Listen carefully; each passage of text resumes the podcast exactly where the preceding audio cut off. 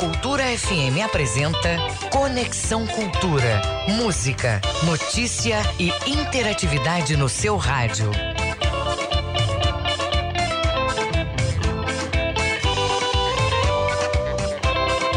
Cultura FM 93,7. Oito em ponto. Muito bom dia, muito bom dia a você. Eu sou Isidoro Calixto e você vai nos acompanhar agora no Conexão Cultura até as 10 da manhã. Hoje é terça-feira, dia 26 de abril. O Conexão é uma produção do jornalismo da Rádio Cultura e a partir de agora para você tem muita informação, entretenimento, música, entrevistas sobre os assuntos que estão em alta aqui no estado do Pará, na Amazônia como um todo, no Brasil e no mundo. Você ouvinte pode fazer parte da nossa programação. Aliás, você faz parte da nossa programação. É simples demais. É só enviar a sua mensagem para o nosso WhatsApp 985639937. Eu vou repetir: 985639937. Ou, se preferir, você pode dar a sua opinião através do Twitter através da nossa hashtag Conexão Cultura. Conexão Cultura na 93,7. Hoje na história, 1965, a TV Globo era fundada no Rio de Janeiro. Em 1970 entrava em vigor o convênio de Organização Mundial de Propriedade Intelectual. No programa de hoje, vamos conversar com o professor titular da Coordenação de Relações Internacionais da Universidade do Estado, o João Colares. Ele vai falar sobre as vagas de intercâmbio em Portugal para alunos da universidade, é claro. Vamos bater um papo também com a escritora Nazaré Souza, que está lançando o primeiro livro sobre vivências. Teremos ainda o nosso quadro Direito do Consumidor com o professor e advogado Mário Paiva e também tem a análise do futebol com Ivo.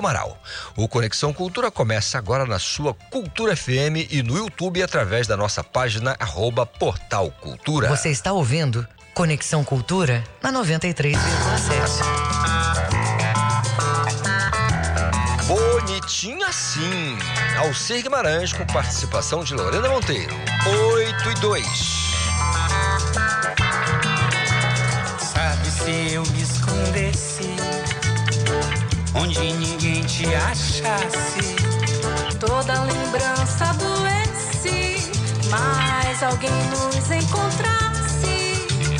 E se Belém fosse um reggae, pensasse não a quem me pegue. Um reggaezinho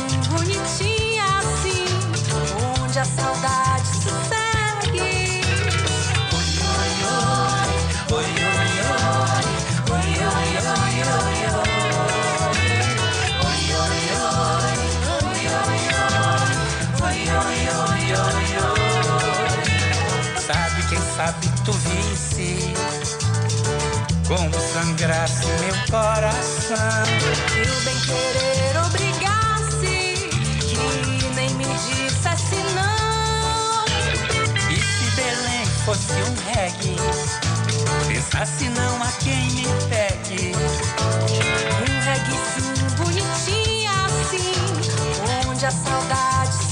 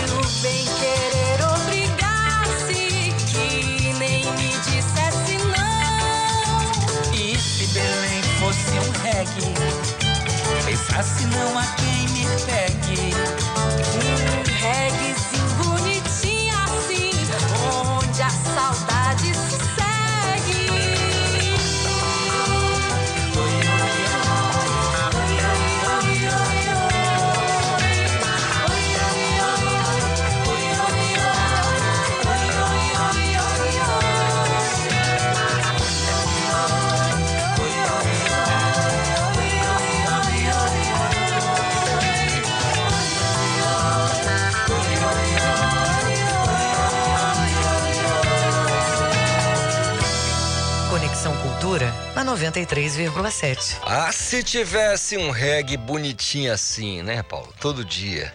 8 horas mais 5 minutos é o nosso conexão desta terça ensolarada, como ontem, né?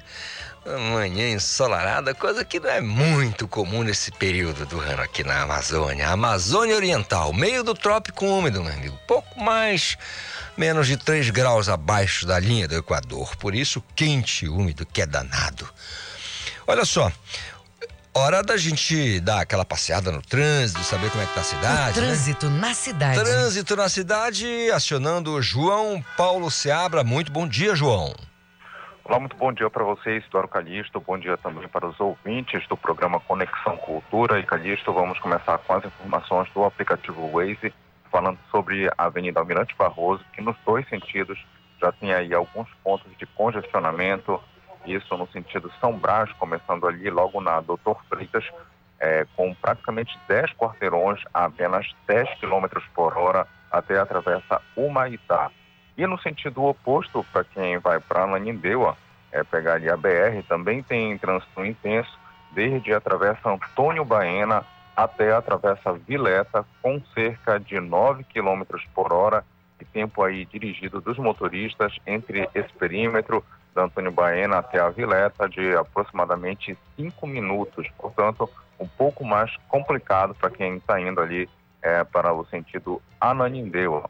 Falamos também, Calixto, sobre a Avenida Duque de Caxias, muitas pessoas pegando nesse momento a Duque de Caxias, só que infelizmente já tem registro de acidente de trânsito e é no cruzamento com a travessa Pirajá, por isso tem um pouco mais de lentidão aí na, nesse perímetro para quem segue para Doutor Freitas, portanto, desde a Avenida Angostura, de acordo com informações do Wave, já tem um pouco mais de congestionamento é, e no sentido oposto, praticamente o mesmo perímetro aí, tem cerca de 8 km por hora de velocidade, portanto, na Avenida Duque de Caxias, no cruzamento com a Travessa Pirajá, para quem está seguindo para Doutor Freitas, aviso de acidente de trânsito que já ocorreu na manhã de hoje.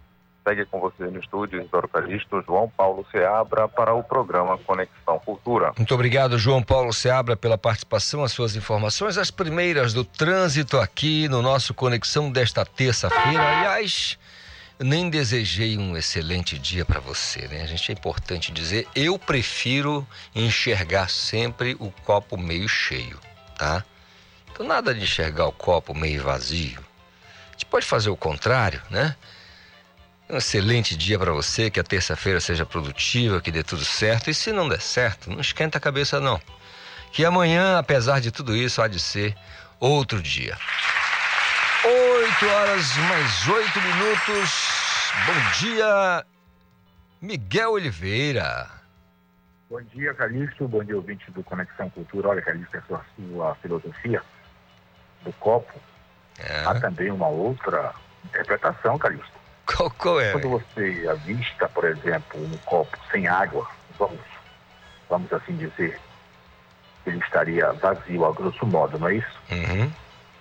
Mas estaria cheio de água, Calixto. Cheio, Cheio de ar. Ah, cheio de ar. É. Essa aqui é a outra versão. Legal, muito Então bom. existe a verdade absoluta e a verdade relativa. É. Para alguns, o copo pode estar vazio. Para outros, pode estar cheio De ar. de ar. Que legal. Muito bom. Muito bom. verdade. Miguel, me conte como é que amanheceu essa cidade maravilhosa aí. Olha, tempo nublado, mas agora já está sol firme. Temperatura 25 graus. Até deu uma esfriada. No Jornal da Manhã, na minha participação, às 7 horas e 3 minutos, estava 25 graus. Às 8 horas e 10 minutos, baixou 1 grau. Mas olha, Calixto, isso aqui é o que o computador nos informa, né, Calixto? Daqui a pouco a gente vai ter que conviver mesmo com essa sensação de calor, Calixto. Pois é, né? Essa... A questão é que nós estamos, como eu disse no, no, no meio, eh, na abertura do Conexão aqui, né? É a Amazônia Oriental, trópico úmido, e aí você não tem muito o que fazer. Quem não É está verdade. acostumado sofre um pouquinho, mas a gente que já está habituado, né, Miguel? Já, tá- já, já sabe o que vai acontecer. Miguel, Miguel, eu queria que você falasse pra gente dessa situação que não, não, não chega a ser inusitada porque está na lei. Medida protetiva ao contrário, né? Ou seja, a mãe pede medida protetiva contra filhos. Isso aconteceu na região eh, oeste do estado, foi isso? Pois é, Calixto, olha, em Alenquer, evidentemente que de acordo com a lei da Maria da Penha, essa medida protetiva é aplicada. Mas o que chama atenção, e aí eu discordo respeitosamente de você, que é um caso inusitado, porque a gente não tem sabido desse tipo de ocorrência. Mãe pedindo proteção para se proteger dos filhos, da ameaça dos filhos. Olha, isso aconteceu em Alenquer, a vara única da Justiça Comum de Alenquer deferiu medida protetiva que foi pedida por uma mãe contra seus próprios filhos. Eles são maiores de idade, Calixto. E por serem maiores de idade, nós podemos divulgar os nomes. Esse processo, Maria da Penha, corre em segredo de justiça, mas o- a solicitação foi formulada por Francisca Alves de Abreu, contra os filhos Antônio Alves Leitão, Raimundo Alves Leitão e Marcelo Abreu Leitão. Então, Calixto, o que aconteceu é que há uma desavença familiar por causa de um terreno em Alenquer. E a vítima contou na delegacia, onde ela fez o registro, que esses conflitos familiares cada vez mais ficaram intensos, a ponto dos filhos ameaçarem de morte. Agora, Calixto, o delegado encaminhou o inquérito à justiça, a justiça concedeu a medida protetiva, o Ministério Público apoiou a concessão da medida protetiva, Calixto, mas olha lá, olha só como é coração de mãe. Ela não quer que o inquérito prossiga contra os filhos por ameaça. Calixto, Isso. faz me lembrar, há muitos anos, quando eu comecei a minha vida profissional aí em Belém, ainda repórter de jornal, cobrindo polícia, e eu encontrava às vezes na delegacia, ali na central de polícia, que funcionava ali no centro, mãe chorando do lado de fora, filhos presos, elas muitas das vezes vítimas de violência, pedindo que os filhos fossem liberados. E isso me lembra agora, ao destacar essa notícia para o nosso ouvinte, você que está nos ouvindo no seu carro, na sua casa, nos acompanhando pela internet, que apesar da revisão da Lei Maria da Penha, uma lei que veio boa hora, estava passando dos limites para coibir esse tipo de violência contra a mulher, principalmente defendendo aí, afastando do convívio de agressores, que isso tenha ocorrido no seio familiar. Mãe pede proteção contra os próprios filhos, Calixto. Verdade, Miguel. Cabe um esclarecimento com relação a- ao crime de ameaça, que o crime de ameaça ele é um crime de ação pública condicionada à representação da vítima. Portanto, se a vítima não representar, o inquérito não acontece, a, a denúncia não é feita. Diferente de É verdade, nesse caso, é, diferente dos não outros é crimes, ação do Ministério Público. é, o Ministério Público não é o dono dessa ação penal. No caso, só seria se ela fosse realizada, mas carece da representação da vítima. Crime de ameaça, para deixar bem claro. Se fosse um caso de lesão É corporal, outras, outros delitos penais, aí que seria um crime de ação penal incondicionada e o Ministério Público tocaria sem mesmo a representação da vítima. Mas nesse caso em especial, a, a senhora, a senhorinha aí precisa representar, senão não acontece absolutamente nada. É Miguel, verdade, a Justiça deferiu uhum, o- a medida protetiva, né? O promotor do caso, é, Pedro Renan Cajado Brasil, ele considera que a medida é necessária para resguardar a integridade física da vítima, tá? além de evitar que os representados, né, que são os três filhos, façam uso da violência física, psíquica e moral. e que cabe à justiça dar segurança de sobrevivência É. e possibilite que essa mulher possa desenvolver suas atividades laborais, educacionais, sociais e familiares sem riscos e sem transtornos para si próprio. Por Verdade. isso, Calixto, essa é uma notícia que a gente está trazendo no programa. Ninguém gostaria de dar esse tipo de notícia, mas para mostrar que, infelizmente, a violência contra a mulher parte de maridos, companheiros, ex-maridos e também de filhos, Calixto. Pois é.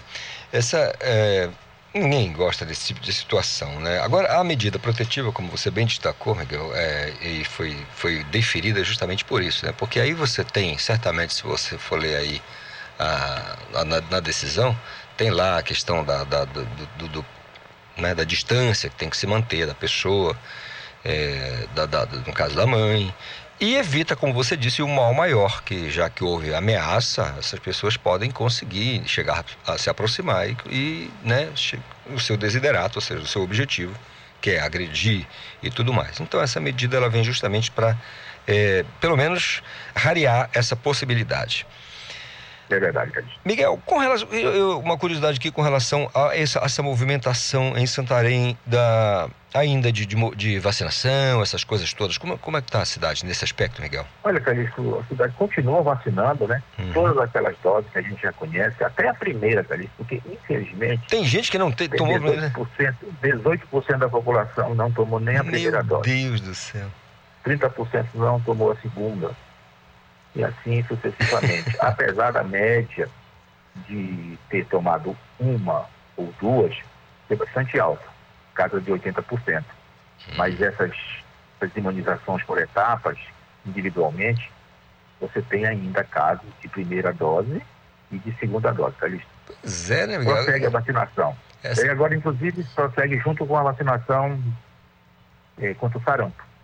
Hum, muito A importante. prefeitura está fazendo junto. Muito no mesmo importante. local, está vacinando contra a Covid e contra sarampo. Muito bom. As crianças, né? Sarampo, bem claro que é para crianças. Vamos- E crianças também, a partir de 5 anos, né? Contra a Covid. É isso. Vamos erradicar novamente o sarampo aqui no nosso Brasil, né? Já tivemos isso. Essa já havia sido erradicada e voltou com força. Mas tudo depende da gente, da- do povo, da é também, população. Calixto, porque você sabe que durante a pandemia, né? Essas campanhas de vacinação, elas foram afetadas. É, foi dada prioridade pelos governos de municípios, né? Porque o governo federal também não estava tão interessado assim. E aí ficou como meio que represado. Agora, com a decréscimo dos casos, das mortes, né? Os retoma essas vacinações que nunca deveriam ter sido interrompidas, Calixto. Verdade. Miguel, desejar a você um restante de terça-feira produtiva aí em Santarém, tá bom? Olha, Calixto, acabou de chegar aqui na tela do computador da redação da sucursal da Rádio Cultura a medição do Rio Tapajós. É, hoje no Jornal da Manhã informei que os dados de ontem era 7 metros e 98, quase 8 metros. Cota de alerta 7 metros e 10. Mas o boletim de agora, medição às 8 horas, há 18 minutos atrás, 7 metros e 95, baixou 3 centímetros. É uma boa notícia, É. Calixto. É, tá Se baixando. mantiver esse, esse nível de decréscimo, né, a gente pode considerar de que a enchente alcançou seu pico. Mas, com relação à natureza, nós não temos bolinha de cristal, Calixto, é difícil prever. Verdade. Grande abraço, Miguel. Grande abraço, até amanhã. Até amanhã. 8 horas 18 minutos, Paulo Sérgio. 8 e 18 é o nosso Conexão. Agora vou bater um papo com o Leno Raiol. A gente está sempre acostumado a ouvir o Leno aqui com a mensagem dele, sempre é, preparada, né? Mas hoje a gente vai bater um papo com o Leno porque é o seguinte: é, isso é uma- um evento em alusão ao Dia da Terra, que foi comemorado no dia 22 de abril. Aliás, eu brinquei aqui, no dia 22 de abril, quando partiram caravelas de Lisboa, né? Com o desejo de comercializar, e aí a ordem do rei era navegar, né, Paulo Sérgio? Então, a Nova Acrópole Belém está promovendo uma série de palestras durante essa semana com a entrada franca, tudo de graça, viu? A iniciativa tem como objetivo criar uma consciência sobre os problemas da contaminação, conservação da biodiversidade e outras preocupações ambientais para a proteção da terra. E quem vai falar para a gente hoje, bater esse papo aqui conosco, é o professor e filósofo Leno Raiol. Bom dia, Leno, tudo bem? Bom dia, Calista. Tudo bem? Tudo na Santa Paz? Tudo ótimo. Queria que você falasse um pouco sobre a importância de celebrar essa data como conscientização. Como é que você enxerga, é, é, vamos dizer assim, estabelecer esse dia como o Dia da Terra? Sim. Bom, a gente tem essas questões ambientais, né, que todo mundo tem aí um certo grau de preocupação, né, das mudanças climáticas, toda a nossa poluição em relação ao planeta. E a Nova Trópole, como uma organização filosófica, ela propõe uma abordagem sobre esse tema, né, um pouco diferente. A gente vai falar um pouco dessa ideia de preservar o ser humano é, para que as coisas que o ser humano faça no planeta, no meio ambiente, né, não afetem tanto. Então, quando a gente estabelece uma relação de respeito, de compreensão, de amor, né, pelas pessoas, a gente vai fazer isso também com a natureza. Então, um ser humano mais pleno, um ser humano numa condição é, de maior educação, ele preserva o seu entorno naturalmente. E a gente pensa que a falta de seres humanos é, acaba gerando, de fato, é, uma gravidade maior né, em relação à ecologia, aos problemas todos que a gente gera. Então, é uma forma de conscientizar né, a sociedade é, de que essa, esse cuidado que a gente tem que ter com a natureza, entender que a natureza ela aborda uma diversidade de seres enormes e a gente tem como uma oportunidade, né, a nossa vida em sociedade, de encarar as diversas é, diversos tipos de seres humanos e tentar encontrar uma relação harmônica e de maior unidade, apesar dessa diversidade toda. Verdade, Leno. Eu gosto muito de Rock Santeiro, uma música do Gil, lá dos anos 80, em que ele dizia: Só quem não amar os filhos vai querer dinamitar os trilhos da estrada. Isso diz muito, né? É isso mesmo. Imagina, você passa e você tem que preservar o caminho porque outras gerações vão passar também, né? Então, a terra é um bom exemplo para isso. Não destrua, não não promova meios para né, aquela, aquela a famosa bomba de efeito retardado. Às vezes você faz isso e acaba deixando para daqui 10, 20 anos aí uma bomba que vai explodir e a gente sabe que isso acontece. Eu queria que você é, falasse para gente. nós mesmos. Né? É, é, a gente mesmo, tem jeito, né? Sobre a programação, como é que acontece? Só explica para gente. Isso, a programação está bem diversa, a gente vai ter a partir de hoje, né, na verdade, começou a programação no domingo, com a ação ecológica de limpeza da Praça Brasil. É, ontem a gente já teve uma palestra sobre os valores humanos né, e a preservação do planeta. E a partir de hoje a gente vai ter terça, quinta e sábado, três palestras com entrada franca. Né? A primeira vai ser sobre, falando do mito de Cis e a natureza transformadora. É, sempre as palestras às 19h30, tá? Então hoje, o mito de Cis e a natureza transformadora. Na quinta-feira, 19h30, a gente vai ter a natureza extraordinária da vida. E no sábado, também, 19h30, simbolismo das estações do ano. Então, todas essas atividades com entrada franca. Né, e as inscrições, basta entrar lá no nosso site, acropole.org.br. E aí você pode clicar lá no, na pré-inscrição, tá? E aí já, já reserva a sua vaga. Leno, aproveitar e perguntar a você com relação, claro. do ponto de vista filosófico, essa questão da terra hoje em dia. Você acha que as pessoas, de modo geral, é, não que. Você percebeu do, durante o período de pandemia, onde se saiu menos, é, tudo foi reduzido, né? Tudo foi reduzido. É, os shows, por exemplo, onde se, se joga na natureza uma quantidade gigantesca de matéria orgânica e tal. E, e, tantas outras coisas mais. Você acha que esse período ele deu de dois anos aí, que foi rareado, essas coisas todas, isso deu uma certa é, trégua nessa guerra que a natureza trava, ou de, pelo menos de defesa contra o ser humano? Olha, deve ter dado uma parada, né, uma diminuída com certeza, mas é, esse período de pandemia não foi um período que vai definir uma mudança é, daqui para frente, um outro paradigma de mentalidade. Pelo contrário, muitas das vezes você observa que só houve uma repressão. Então as pessoas ficaram é, querendo voltar ao seu estilo de vida anterior e agora talvez, né, conforme vai sendo liberado, as coisas vão voltar exatamente ao que era antes. Então é por isso que a gente sempre trabalha essa mentalidade de realmente haver um processo é, de educação humana profundo, porque se a gente é fiel à nossa condição, não importa se está em pandemia, se está no, no, dia a dia normal, então você vai ser sempre consciente. Agora, se foi uma pressão externa ou uma é, situação extra que fez você é, agir de tal forma, assim que ela deixar de existir, você volta a ser como era antes.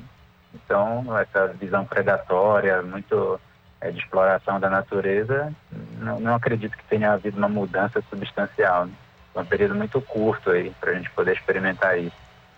Leno, tendo como base aqui um, vamos colocar aqui um pensamento kantiano, né, para não ir muito longe, Sim. Kant, vamos falar de Kant. Você acha que, o, por exemplo, as pessoas dizem ah, a educação é a base, a educação é a saída, a educação é a solução para boa parte dos problemas da humanidade, né? Eu pergunto a você, quando você se depara com um cidadão relativamente esclarecido, é, fazendo aquelas bobagens do tipo jogar a garrafa que ele está né, bebendo de água ali de plástico na rua, é, descartando de qualquer maneira o, o, o, o, que nem é lixo, né, é material descartável. E aí você pensa, bom, o sujeito é um cara educado, ele foi escolarizado, né? E como é que você avalia isso? A grande questão, Calixto, é que a gente precisa diferenciar a educação de informação, né? apesar de que nós temos muito acesso à informação hoje, a informação ela não necessariamente transforma o ser humano. Você acumula um conhecimento, mas a sua conduta diária não necessariamente aflora é, mais bondade, né, mais senso de harmonia, mais sensibilidade. Então isso depende de um processo é, mais complexo que a nossa escolarização hoje ela não abarca. Ela informa, mas ela não necessariamente educa. Então aí é que está a grande questão. Né? Quando a gente consegue fazer uma forma de educação em que a pessoa se torna consciente paulatinamente de si mesma, né, dos valores mais profundos que existem no ser humano, ela começa a, se modificar é, por uma questão de imposição própria, não é imposição de fora para dentro, né? É você que é, se sente mal ao fazer isso, porque você se vê unido com o rio, unido com a natureza, e você não joga né, uma garrafa no rio, você não, não polui algo, porque é como se você estivesse jogando lixo em você mesmo, entende? Então, para isso necessita um processo de é, formação sem imposição e de tal forma que desperte de fato essa percepção do ser humano. E aí, quando todos se percebem é, como um, e não como é, é inimigos ou como coisas separadas, Aí vai acabar o conflito e vai começar a vir essa ideia de paz, né? essa ideia de relacionar com, com tudo e com todos de uma maneira harmônica. É isso. Leno, olha, eu quero agradecer a participação aqui no Conexão, aqui falando com a gente ao vivo nesta hora da manhã. Obrigado pela tua atenção, delicadeza de conversar com a gente sobre esse, esse tema bem relevante, Dia da Terra, todas as programações que envolvem aí a conscientização para toda essa gente. Um abraço para você, um ótimo dia, tá bom? Calixto, eu que agradeço a oportunidade. Convido novamente todo mundo a participar da programação, sempre às 19h30, hoje, quinta e sábado. E é, um bom dia aí a todos os ouvintes e para você também. Muito, grande abraço. Muito obrigado, grande abraço, nosso colega Leno Rael, nosso colunista que participa todo dia do nosso Conexão. São 8 horas mais 28 minutos. Campanha faz cadastro de usuários do Sistema Único de Saúde aqui na capital. As informações com o meu colega Igor Oliveira. Bom dia, Igor. Bom dia, Calixto. Bom dia aos nossos ouvintes do Conexão Cultura, terça-feira. E a gente, claro, chegando aqui com aquele compromisso de deixar o nosso ouvinte bem informado e agora é, dar esse serviço, né, que é muito importante para a população. O cadastramento de usuários iniciado pela Prefeitura ainda no ano passado é fundamental para garantir que a população tenha acesso a serviços como consultas, atendimento multiprofissional, vacinação e, e acompanhamento de pré-natal, diabetes, hipertensão, tuberculose, hanseníase, entre outros oferecido nas unidades básicas de saúde, UBS, a unidade de saúde da família também. Em Belém, até o momento, eh, já cadastrou eh, 440 mil pessoas. A meta é chegar a 650 mil cadastros. A ação Cadastra Belém faz parte do programa Rede Belém de Saúde nas comunidades, que oferta os serviços de prevenção e de cuidados básicos à saúde na capital e também no distrito. Como cadastramento, a população passa a ter os seus dados atualizados no SUS, o que facilita e agiliza o atendimento e o acesso aos serviços básicos de saúde no município. Nessa primeira semana, É, no período de 25, começando ontem, a 29 de abril, o trabalho começa pelo bairro do Tapanã, na unidade de saúde da família, Tapanã 1, e segue também nas unidades Parque Amazônia 1, Malvinas, Tenoné, Tenoné 2 e Águas Lindas 2. Na segunda semana, que vai de 2 a 6 de maio, serão cadastrados usuários das seguintes unidades: Riacho Doce, Mangueirão, Galo 2, Paracuri 2 e Souza.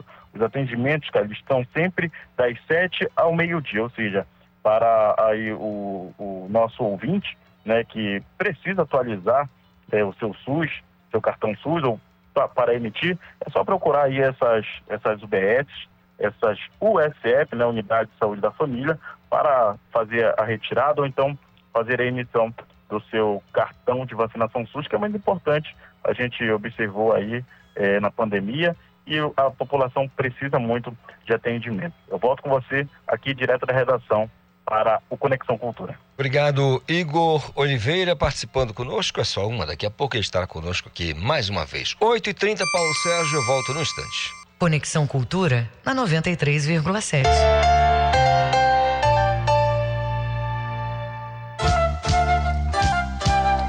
ZYD 233, 93,7 MHz. Rádio Cultura FM, uma emissora da Rede Cultura de Comunicação. Fundação Paraense de Rádio Difusão, Rua dos Pariquis, 3318. Base operacional, Avenida Almirante Barroso, 735. Berlim, Pará, Amazônia, Brasil. A violência doméstica é a ação ou omissão que pode levar a vítima a sofrimento físico, sexual, psicológico, dano moral ou patrimonial e até a morte. Geralmente, a vítima passa muito tempo em sofrimento por medo, vergonha ou falta de recursos financeiros. A violência atinge qualquer classe social, religião, raça, grau de escolaridade e outros fatores. Para combater esse crime, é necessária a participação das autoridades e da sociedade. Não se cale. Ao identificar uma vítima que esteja em situação de violência doméstica, denuncie. Disque 180 ou vá à delegacia especializada mais próxima. Cultura, rede de comunicação.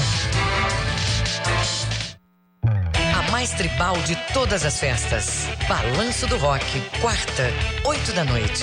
Bar dos Balanço do Rock. Aqui quem fala é Raul Bentes e eu te espero aqui na mais tribal de todas as festas. Toda quarta-feira, às 8 da noite, na Rádio Cultura. Tu vai saber o que que tá acontecendo no rock paraense em todos os cantos desse estado. Claro, tem música nacional e os clássicos internacionais. Te espero aqui. Voltamos a apresentar Conexão Cultura. Nós voltamos a apresentar o Conexão Cultura quando são 8 horas mais 33 minutos, exatamente para saber o que, Paulo? O trânsito na cidade. Sobre o trânsito na cidade, me conte João Paulo Seabra. Doutor Calixto, vamos começar agora falando sobre as informações do Waze da Avenida Pedro Miranda, ali no bairro da Pedreira, que tem cinco quarteirões da pista central com trânsito intenso, isso é entre a Vileta e a Angostura, com uma velocidade média de 10 km por hora, ou seja, o trânsito está lento nos dois sentidos da Avenida eh, Pedro Miranda, na bairro da Pedreira, e posteriormente o trânsito volta a ficar mais leve, com alerta também aqui de um buraco ali nas proximidades da Vileta, portanto, atenção aos motoristas que possam reduzir a velocidade na Avenida Pedro Miranda, nas proximidades da Vileta, devido a esse buraco que foi registrado é, no aplicativo Waze.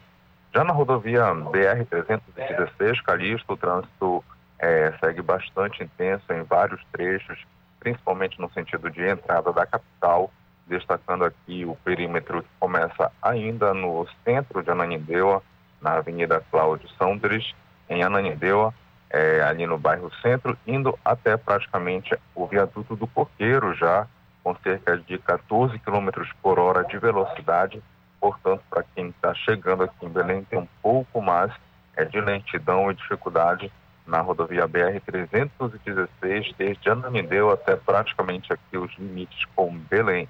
Segue com você no estúdio, Isidoro Calixto, João Paulo Seabra para o programa Conexão Cultura. Obrigado, João Paulo Seabra, pelas informações. Trânsito na cidade, sempre bom atualizar você que está acontecendo aí, né? Que está se passando nas ruas e avenidas com relação a o trânsito, né? Como os motoristas estão se comportando, mas especialmente o fluxo, né? Se está bom, se está ruim, o Paulo eh, o João Paulo sempre traz aqui pra gente essas informações. Anote lá, 8 horas mais 35 minutos, nosso papo agora é com o astro, o doutor Eduardo Costa, que já está conosco aqui. Doutor Eduardo, bom dia, tudo em paz? o astro, pô. O astro era o Francisco Co. Francisco. Não, como era o nome do. Não, é... o, o locutor da Liberal antigo era o. Foi presidente. Francisco. Francisco César. César. É, o Astro. A primeira vez que eu fui na TV foi um debate na cultura, aqui, na ele, TV. Salve, ele foi presidente da Fundação. Homeopatia versus alopatia, e foi ele que. que foi o mediador. O mediador. E, e, e Calixto. Pois não, doutor. Deixa eu fazer um comentário tá, antes de começar. O, o Sérgio, o Sérgio Duarte Sérgio acabou Duarte. de falar para mim, perguntar para mim se é para tomar a quarta dose. É. É para tomar? É para tomar a quarta dose e vai ficar provavelmente anual, tá? Certo? Uma dose, é para tomar e quando indicarem, todos nós vamos tomar. Isso é uma coisa que não se discute mais, tá? Vacina, a gente tá, tá igual ordem judicial, a gente toma, depois vai discutir se tá certo ou não. Vacina, tome. É. Tome. Ninguém ia brincar de, de matar os outros de, por, por causa de, de vacina. Então, não esqueça, a quarta dose tome e todo ano provavelmente vai ter um reforço que a gente vai ter que tomar. Tá? O, o vírus é muito, muito modificável, ele fica se mudando, então nós temos que fazer isso. Agora, meu amigo, a gente estava discutindo a pronúncia da manobra, né? É, é manobra de Reich, isso é, alguma, é um Ah, inglês ah, estranho. é, é, Reinlich, mas em português é melhor falar em português para todo mundo entender. Reinlich. Reinlich. É, escreve assim, em, H-E-I-M, em. É só lembrar de em. Em. Em, L-I-C-H. Doutor, essa é, uma, essa é uma manobra para é, Desengasgar. desengasgar as pessoas. Desengasgar. É- Essa é uma manobra que todo mundo tem que saber. Como nós estamos no rádio e não dá para mostrar, eu gostaria que todo mundo entrasse no YouTube. Mas as pessoas estão nos vendo. Ah, aqui, eu tá? sei, É, tem os que não- estão nos é. vendo, mas não são É, todos. não, não dá É que mundo. tem muita gente no carro. Eu É, descobri que verdade. Todos os meus amigos da universidade nos escutam a caminho da E universidade. agora o bacana é que hoje as- as- quase todos os carros têm uma central multimídia ali que você É. já liga ali na internet, onde É, quiser. se bem que o carro também. Né? Ou é que nós estamos desatualizados. Então essa- essa manobra, como o senhor dizia, É, você vai por trás, a pessoa engasga. Eu, eu já tive um chefe de escoteiro que morreu engasgado num churrasco. E nesse churrasco tinham médicos e ninguém conseguiu salvá-lo, tá? Então, você passa por trás da pessoa, abraça a pessoa ao nível da boca do estômago e dá uma super apertada, assim, pum, puxa, tá? Porque aí o pulmão funciona como se fosse um, um, um balão que vai soltar o que tem lá em cima. Essa manobra, eu falei um dia desses aqui, cheguei em casa, estava passando na televisão e uma senhora, uma professora, salvou alguém numa escola dos Estados Unidos essa semana. Perdão, Fazendo- semana passada, que semana passada eu não pude ver. realizando uma manobra dessa. Realizando, foi o assunto dos jornais. Eu lembro que na CB, na, na CNN, na, na CBS, eles passaram a, a matéria. A professora viu o menino engasgado, agarrou ele por trás e deu uma puxada, uma apertada. Aí o pulmão funciona como se fosse um fole. Tchiu.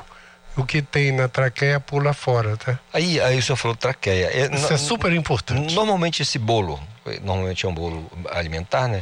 Ele está em que parte ali? É- No começo, é, é- é assim. Passa da glote Aqui atrás da língua, bem atrás da língua da gente tem a traqueia. A traqueia entra ar, bem atrás da língua. E lá um pouquinho atrás da traqueia está o esôfago, onde entra comida, tá? Como Deus é perfeito, quando a gente come, toda vez que você levanta a língua para jogar o alimento lá para dentro, lá na base da língua tem como se fosse um tampão que fecha a traqueia. Uma, uma né? escotilha ali. Né? Ué, é isso aí. É como se fosse um Lzinho. Levantou um, fechou o outro. E fantástico isso. É, é fantástico. Então, toda vez que a gente come, eu imagino que isso é desde que existe o, os seres vivos. Toda vez que você come, quando você levanta a língua para jogar o alimento para trás, você fecha a traqueia. Aí o alimento vai para o esôfago, vai lá para o estômago. Esporadicamente pode ocorrer um acidente de um alimento. Já acontecia, acontecia muito com caneta Bic. Com, sabe por que, que a tampa da caneta Bic é furada? Por causa disso. A tampa da caneta Bic é furada, é só lembrar agora. O, o fundinho lá? O fundinho é, era furado? furado, porque as pessoas ficavam mais com a caneta na boca e aquela tampa podia entrar na traqueia. Isso matou gente, tá? Matou gente. E o que mudou? Eles furaram a tampa, a, a, a tampa da Bic. Se alguém está com uma Bic na mão agora, note que a tampa da Bic é furadinha, justamente para o ar passar. Entendeu? Ou seja, mesmo que ele, é, ele, vai lá, ele vai conseguir respirar. É mesmo. O pessoal antigo chamava de caiu no goto, né? Caiu é, no, goto, goto é caiu na traqueia. Uhum. Muito cuidado com isso, principalmente com idoso, muito cuidado. E essa manobra, essa manobra tem uns, uns 20 anos, tá? Eu, eu, agora, você me perguntou se era um americano, eu não sei. O nome dele é Heimlich. Isso é inglês também. Tá? A, gente, a gente escreve em, H-E-I-M, em L-I-C-H, English. Agora... Então, eu estou falando as letras porque eu gostaria que todo mundo olhasse no YouTube para aprender. É. Isso é uma coisa que salva vidas e que todo mundo tem que saber. Doutor Eduardo, essa manobra, pelo jeito, ela é ensinada em muitos cantos, por exemplo, nas academias é, de polícia, por exemplo, uhum. Academia da Polícia Militar, Corpo de Bombeiro, Corpo de Bombeiro não precisa nem dizer, né? Que é, são uhum. socorristas, lidam com salvar vidas mesmo. A Polícia Militar também, mas não é central, o objetivo central. É de outra maneira, com relação à violência. E eu vejo, por exemplo, nós temos muitas notícias de o policial que estava passando, a criança estava engasgada, ele foi lá e fez a manobra certinha. Então, ele é ensinado na academia, né? Correto. Não, é essa manobra. É, essa é uma manobra que todo mundo... Antigamente, o que é que o pessoal fazia? Batia nas costas, lembra? Dava é, tapa na é. costa. Eu lembro de ver gente pegar as crianças, de colocar de cabeça para baixo. É, é, é to não está totalmente errado. No desespero você faz qualquer coisa. fazer alguma coisa. Mas a, a, manobra correta é essa. E eficaz. Então, isso é totalmente eficaz, porque quando você aperta o tórax, o pulmão funciona como um fole. Ele aperta e o que tem no caminho vai ser jogado para fora. O vento mesmo. É, é, é, só o pessoal olhar na, na semana retrasada, sem ser passada, na retrasada, uma professora fez isso nos Estados Unidos e foi assunto mundial. Tá lá na no YouTube. É só procurar. e escrever, por isso que eu estou dizendo como é que escreve é, é, em H-E-I-M, em Lich, L-I-C-H, tá? Então, Heinrich, Heinrich, a pronúncia. Ah, ah, todo mundo, todo mundo, você que está nos ouvindo, tem que saber. Isso é obrigatório. Isso salva vidas. Então, é uma manobra que eh, a gente tem que divulgar sempre que a gente lembrar. Isso. Muito bem, tudo. Agora, é, nós temos aí a questão da hipertensão pulmonar, né? Uhum. É, é...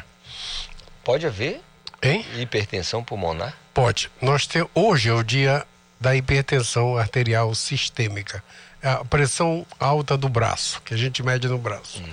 Mas nós podemos ter uma doença chamada hipertensão pulmonar. É uma doença? É uma doença, tá?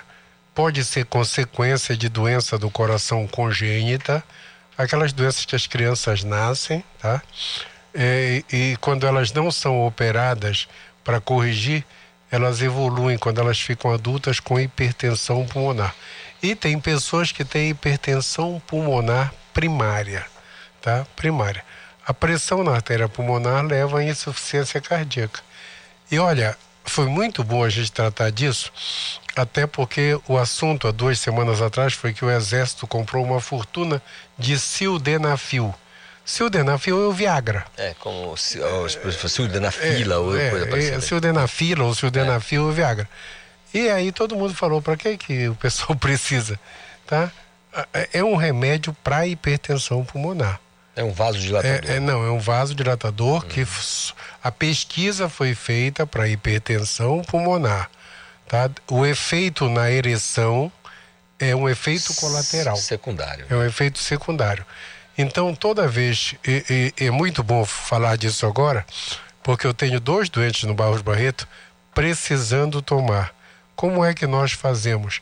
A gente encaminha para a Secretaria de Saúde do Estado, para a CESPA, e eles normalmente é, é, dão os remédios para as pessoas. Porque é caro. Um comprimido de sildenafil está 20, 30 reais, só um. Só um. Né, que o pessoal usa quando vai para o motel, quando. Então, um. Aí o que é que acontece? A pessoa que tem que tomar remédio tem que tomar três por dia ou quatro por dia. Mas não é muito, não? doutor? Não, esse é a dose do medicamento para doença e hipertensão pulmonar. São raras as pessoas, não tem tudo aquilo que o exército está querendo, tá? Não tem. Isso é a, a lógica da coisa. Mas eu tenho na minha vida, como médico, eu já vi umas cinco pessoas com hipertensão pulmonar. Eu sou médico há 43 anos e na minha época de Dante Pazanese, em São Paulo, nós pegávamos muitos adultos que não tinham sido operados. A cirurgia cardíaca só foi ficar comum nos anos 70. Então, o pessoal nascido antes dos anos 70 com doença congênita, que não morreu por causa da doença, ele desenvolveu hipertensão pulmonar. E não existia remédio, estamos nos anos 70, tá? Então a pesquisa, pesquisa, pesquisa, o sildenafil, que é o Viagra, surgiu, acho, não tenho certeza, mas acho que 90, 91, 92 que surgiu o remédio que todo mundo chegou a ser o remédio mais vendido do mundo. Hoje em dia eu acho que perde para as estatinas.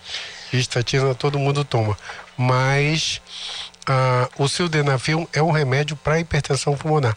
Voltando ao assunto, eu queria cobrar da CESPA que os meus pacientes do Barro Barreto estão reclamando que não estão recebendo sildenafil lá para uso na hipertensão pulmonar. Tá? É mensal, certo? Eles estão reclamando. São Mas só dois. ele- Eles dizem que a Que resposta... eles, que eles vão na CESPA. Eu faço um ofício da Faculdade de Medicina, da cadeira de cardiologia, que eu sou o coordenador, para a CESPA. Aí Eles levam lá e recebiam normalmente. O não da, da CESP agora é em função de não ter ou por alguma outra não. razão? A a reclamação é que não tinha. Não, não, tá, mas é. Governo existe para isso, né? Tem que ir lá no exército Não. buscar metade daqui.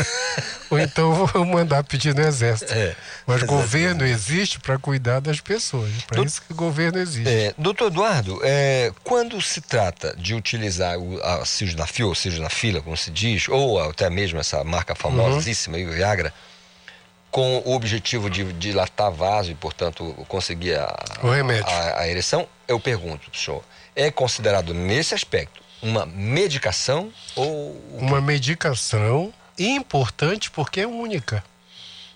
É única. Não, mas Você- eu falo só no sentido de de baixar a pressão na artéria pulmonar. Não, não, eu tô falando com relação à pessoa que vai ali dar uma namorada e aí ele compra. Aí ele, aquilo é utilizado como remédio ou como o quê? Como Ah, que se- é como um remédio, É um porque remédio? como ele, ele, ele vasodilata, ele mantém a ereção por mais tempo. Uhum, tá? entendi. Lógico que você tomando não vai ter uma ereção à toa.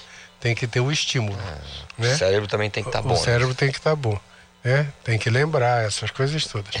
E aí eh, tem que ter o estímulo. Funciona que é uma maravilha. Se o sujeito esqueceu de tudo, ele pode tomar 200 que não vai funcionar nada. O cérebro não. É, tá o zerado. cérebro não, se o cérebro não comandar, é, é um remédio com efeito colateral muito pequeno, mas todo mundo para usar, foi bom você comentar isso aí. Todo mundo para usar tem que estar com diabetes controlada, com pressão alta controlada, tá?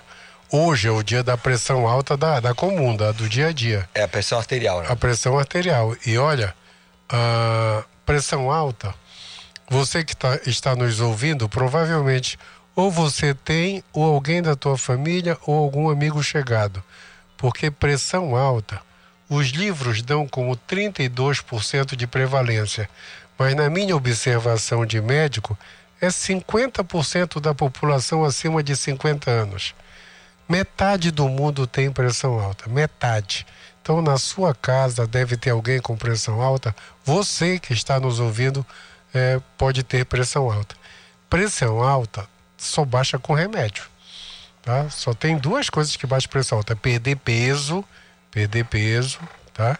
E tomar o remédio da pressão, que é todo dia. Se você toma e a sua pressão está normal, aí você pode aguenta tudo, pode até torcer pelo remo que aguenta. Isso é pra gente rir, tá? É, é eu sou, eu sou torcedor do Paysandu. Mas, aliás, o Paysandu, enfim, jogou bem. Doutor Eduardo, vamos sair daqui algemados hoje. Doutor Eduardo, é, se foi criado um dia, foi estabelecido um dia para lembrar, né?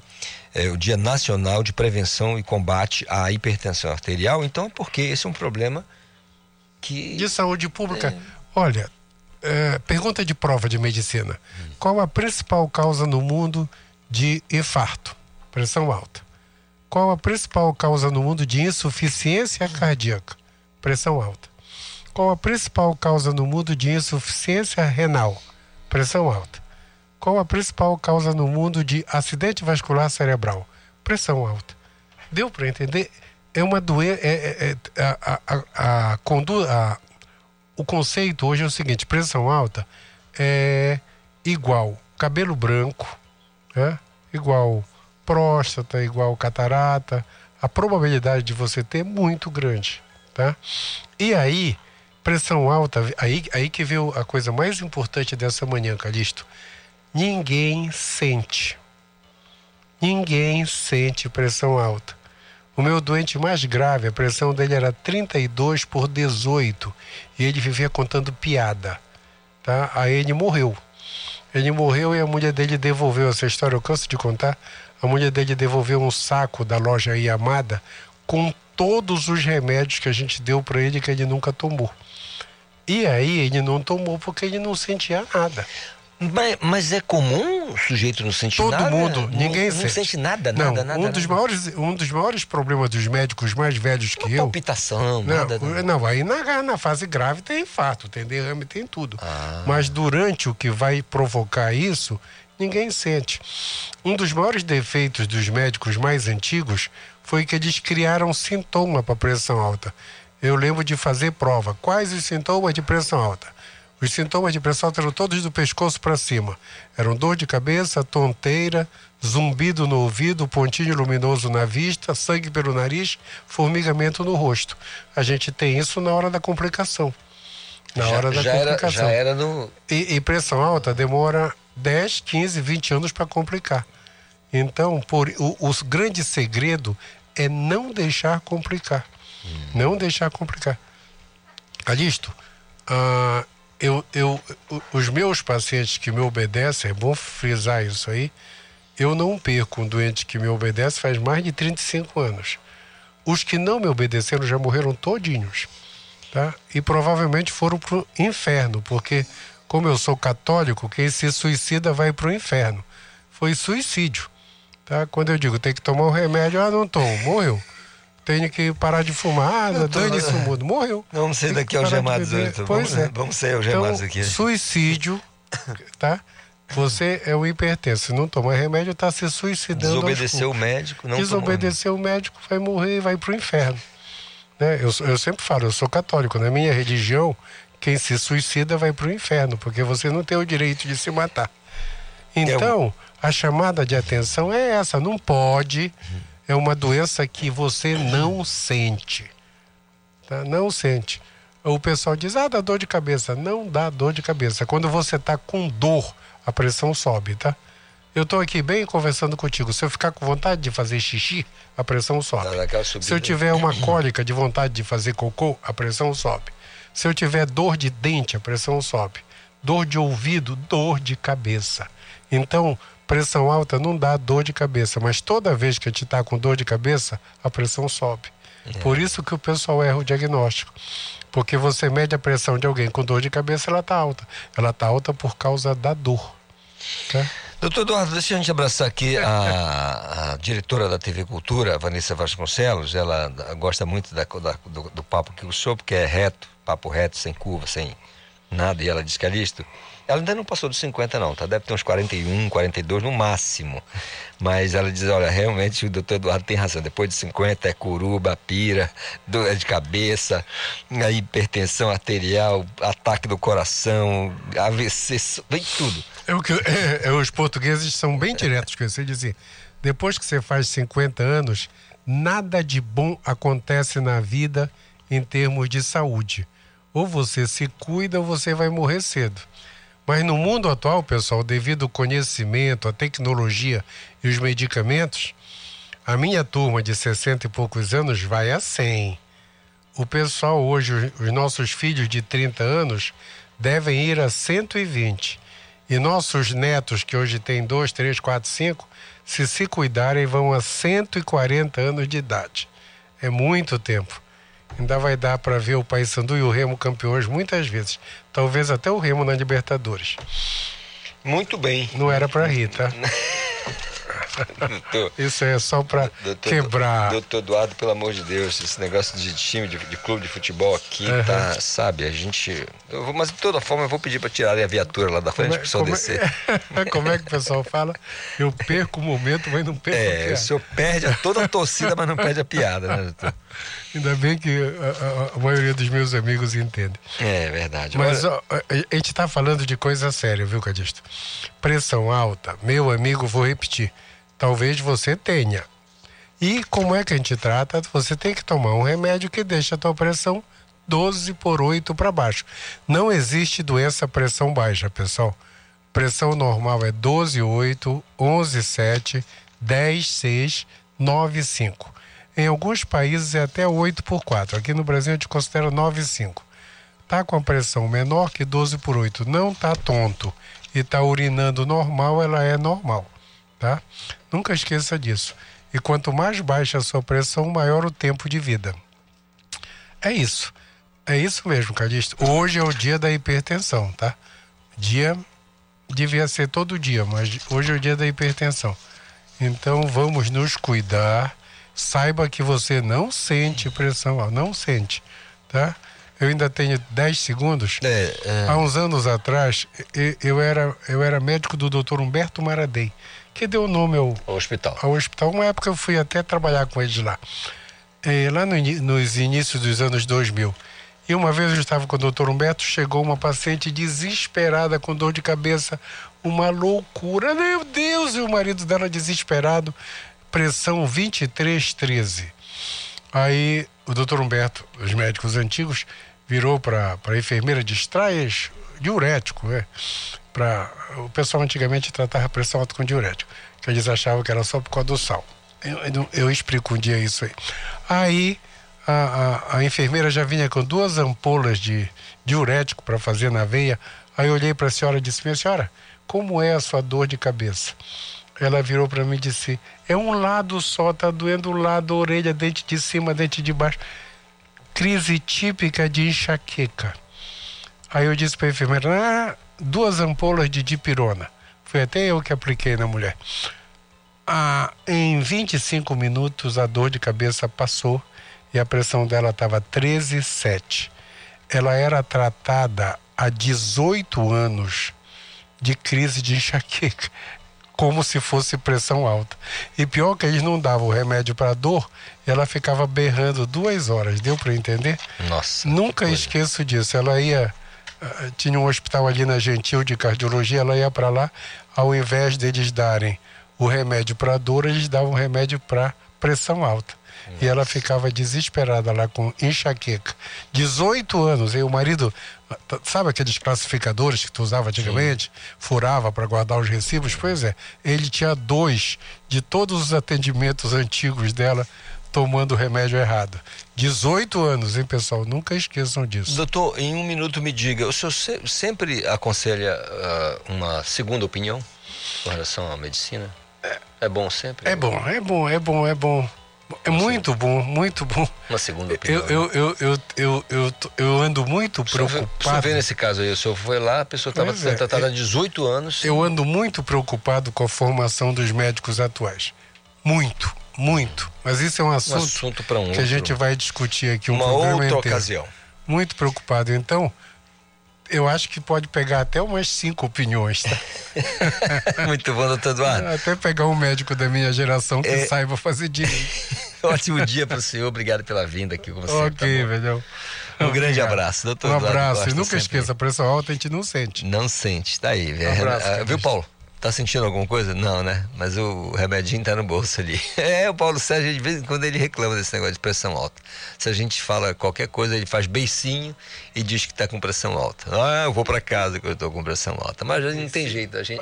É, lembra do, do Erasmo? É, faz beicinho, mas não adianta ele fazer beicinho, porque aqui a gente é, é faca na caveira, como eles dizem. Nove em ponto, Paulo Sérgio. Intervalo, a gente volta no instante. Você está ouvindo Conexão Cultura na 93,7.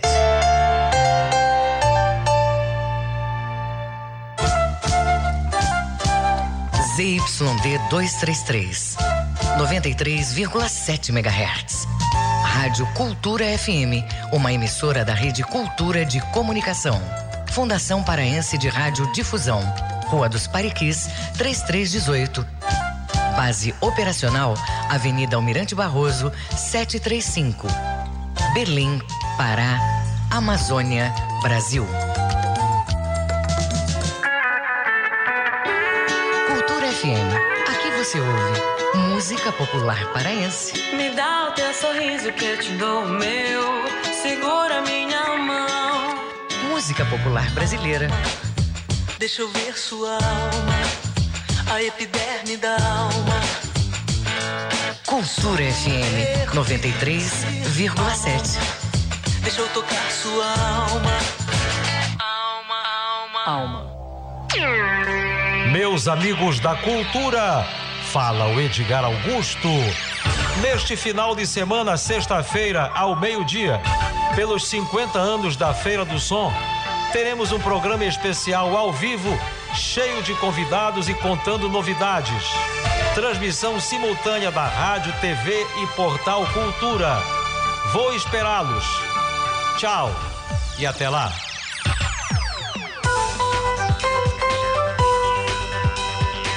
Estamos apresentando Conexão Cultura. A música, o fato, a memória. Cultura vinil. A história da música em long play.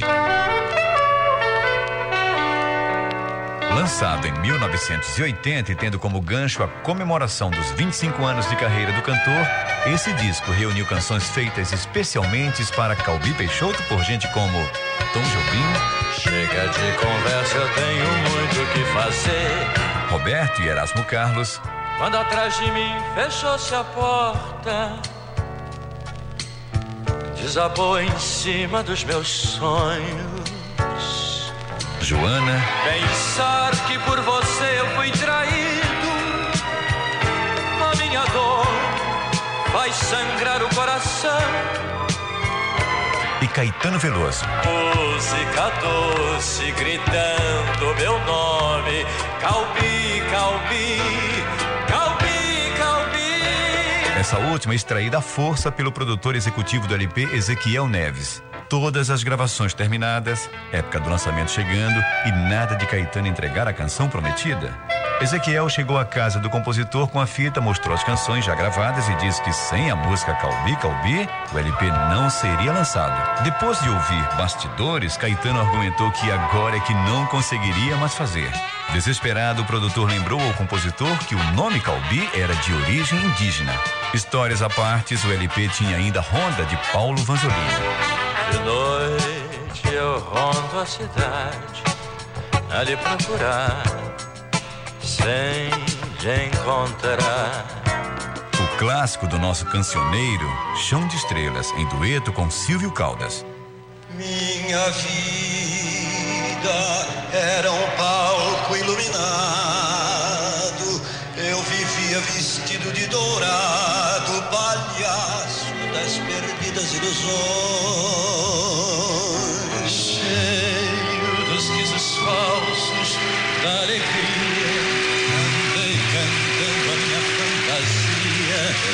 as palmas febris dos corações.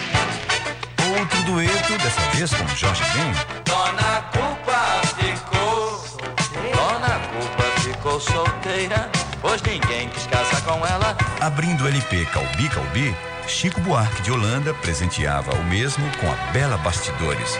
1980, Calbi Peixoto, de volta no Cultura Vinil. Chorei, chorei, até ficar com dó de mim.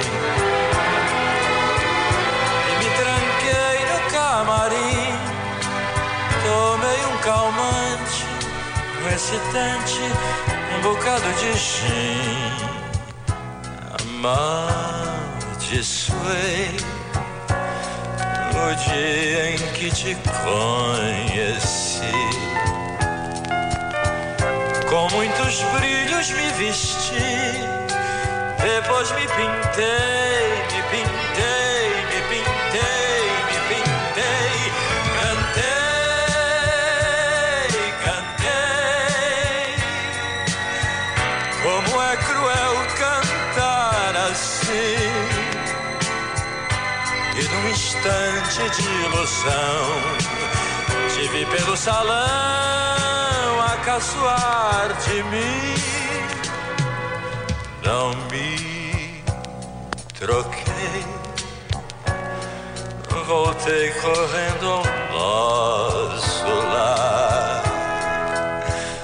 Voltei pra me certificar que tu nunca mais vais voltar, vais voltar, vais voltar.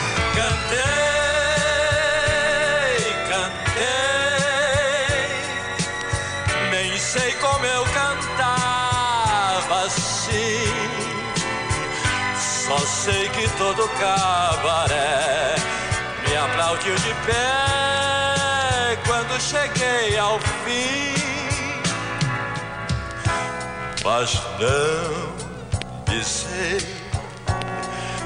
Voltei correndo ao nosso lar. Voltei pra me certificar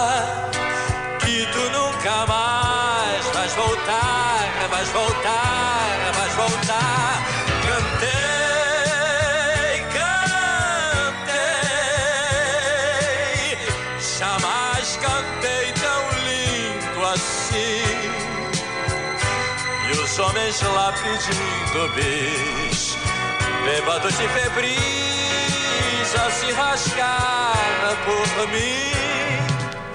Chorei, chorei, até ficar com dó de mim.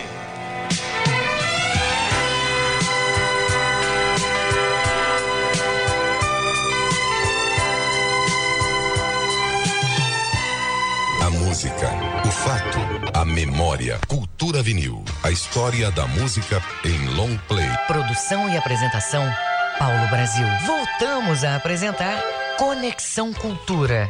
9 horas mais 7 minutos. Você ficou aí com Cultura Vinil do Paulo Brasil. Bem legal, né? Anote lá, 9 horas mais 7 minutos. Não esqueça, se quiser participar, é só mandar a sua mensagem. O nosso WhatsApp está à sua disposição. 985639937. Olha, toda terça-feira o advogado Mário Paiva tem informações do direito do consumidor. O programa de hoje ele tem traz aqui um tema: proibição de pagamento de consulta médica de retorno. Aquela consulta médica de retorno. O médico, o estabelecimento de, de saúde, né, que não deixa de ser comércio, é, no caso de serviço, não pode exigir novo pagamento, ou seja, você foi à consulta, né, fez lá tudo direitinho, quando você retorna, essa consulta não pode ser cobrada. Mas vamos entender direitinho com o professor e advogado Mário Paiva. Bom dia, amigas e amigos do Conexão Cultura. Aqui é o advogado Mário Paiva com mais uma dica de direito. Hoje vamos falar de honorários médicos, ou seja, aquela consulta de retorno se deve ou não ser paga.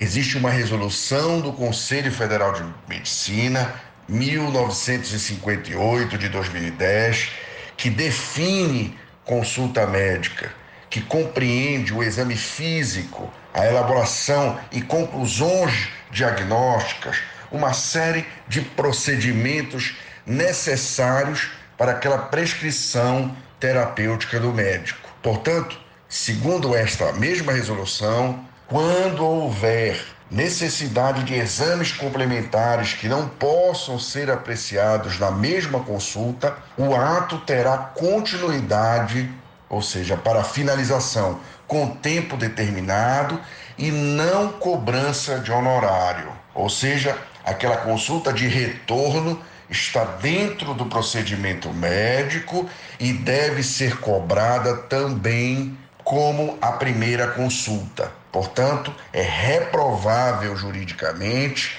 a prática de estabelecimento de saúde que exigir do paciente um novo pagamento a título de consulta médica, quando ainda pendente o exame ou a análise. Ou seja, a primeira consulta, quando paga, já paga a consulta de retorno. Portanto, o médico ou estabelecimento de saúde que cobrar pela consulta de retorno deverá sofrer penalidades na esfera administrativa e judicial. Fica a dica de direito: não pague consulta de retorno. Um grande abraço do advogado Mário Paiva. Professor Mário Paiva esclarecendo a gente, para para todo mundo aqui, com relação a essa consulta de retorno. Tem muita gente que passa batido, viu? Passa mesmo. 9 e 10. Olha, gente, o papo agora é muito legal com o João Colares. O João Colares ele é titular da coordenação de Relações Internacionais da Universidade do Estado do Pará, a UEPA, né? Porque fazer um intercâmbio é algo que pode elevar o nível de proeficiência de cada estudante. Isso ajuda a aprender na prática todas as nuances de uma nova língua, né? Uma forma de comunicar em outros países. E a UEPA divulgou que uma instituição portuguesa está com vagas abertas em programas de formação com mais de 300 cursos disponíveis envolvendo graduações, aí, mestrado e doutorado. Vamos então saber como o universitário da Universidade do Estado do Pará né, pode se candidatar a, a essa possibilidade, pelo menos a essa possibilidade. Está comigo o titular, como eu disse, da Coordenação de Relações Internacionais da UEPA, João Colares. Bom dia, João. Tudo bem?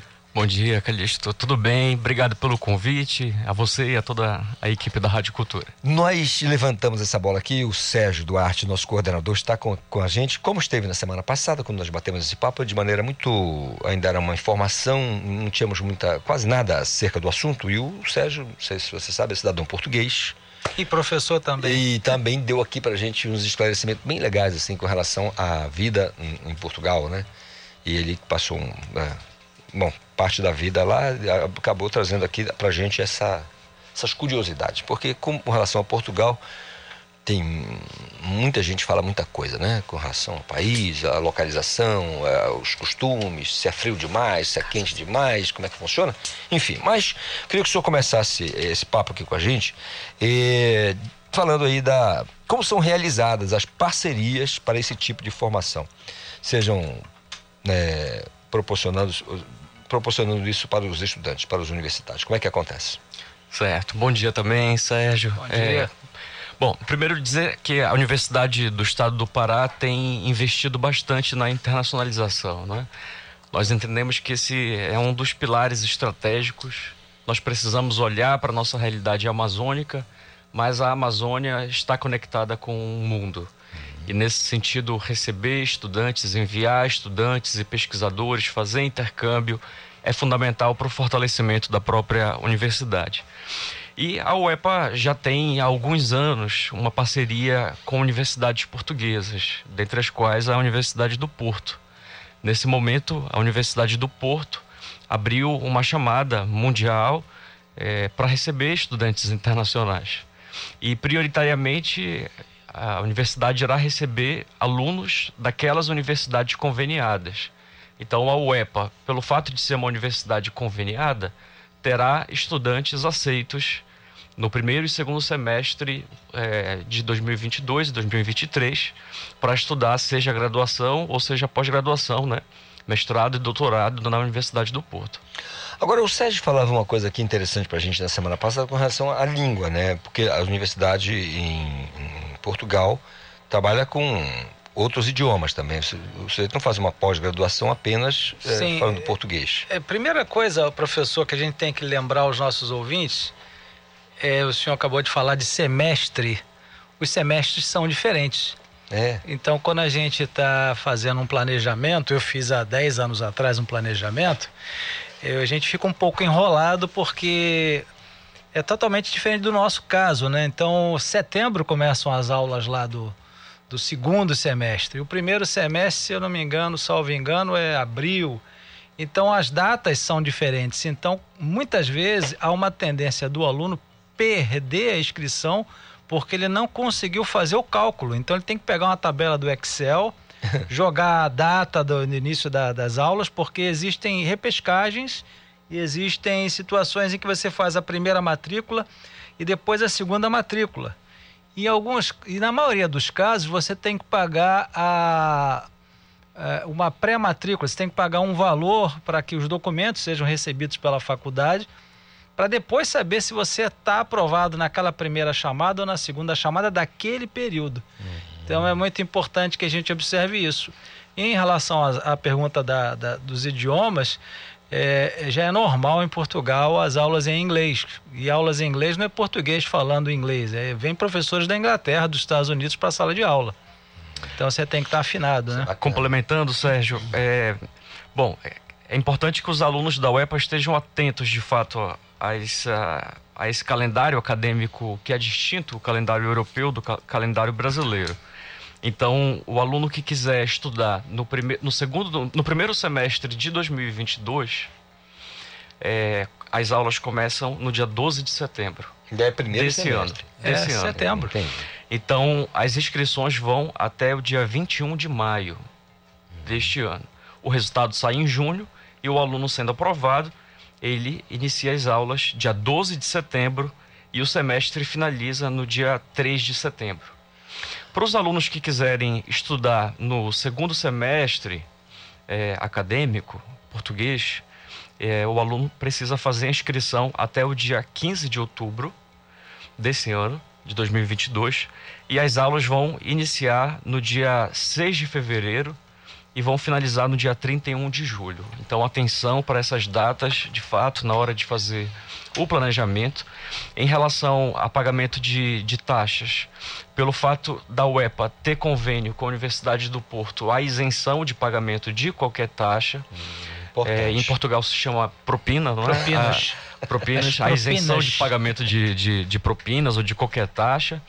Agora é importante dizer que o, o aluno, ele selecionado, ele precisa arcar com as suas despesas, né? Pessoais ali. Né? É, é, é, ele pode se candidatar é, no momento da no momento da candidatura ele pode dizer preciso de alojamento hum. e a universidade irá analisar a situação de aluno por aluno.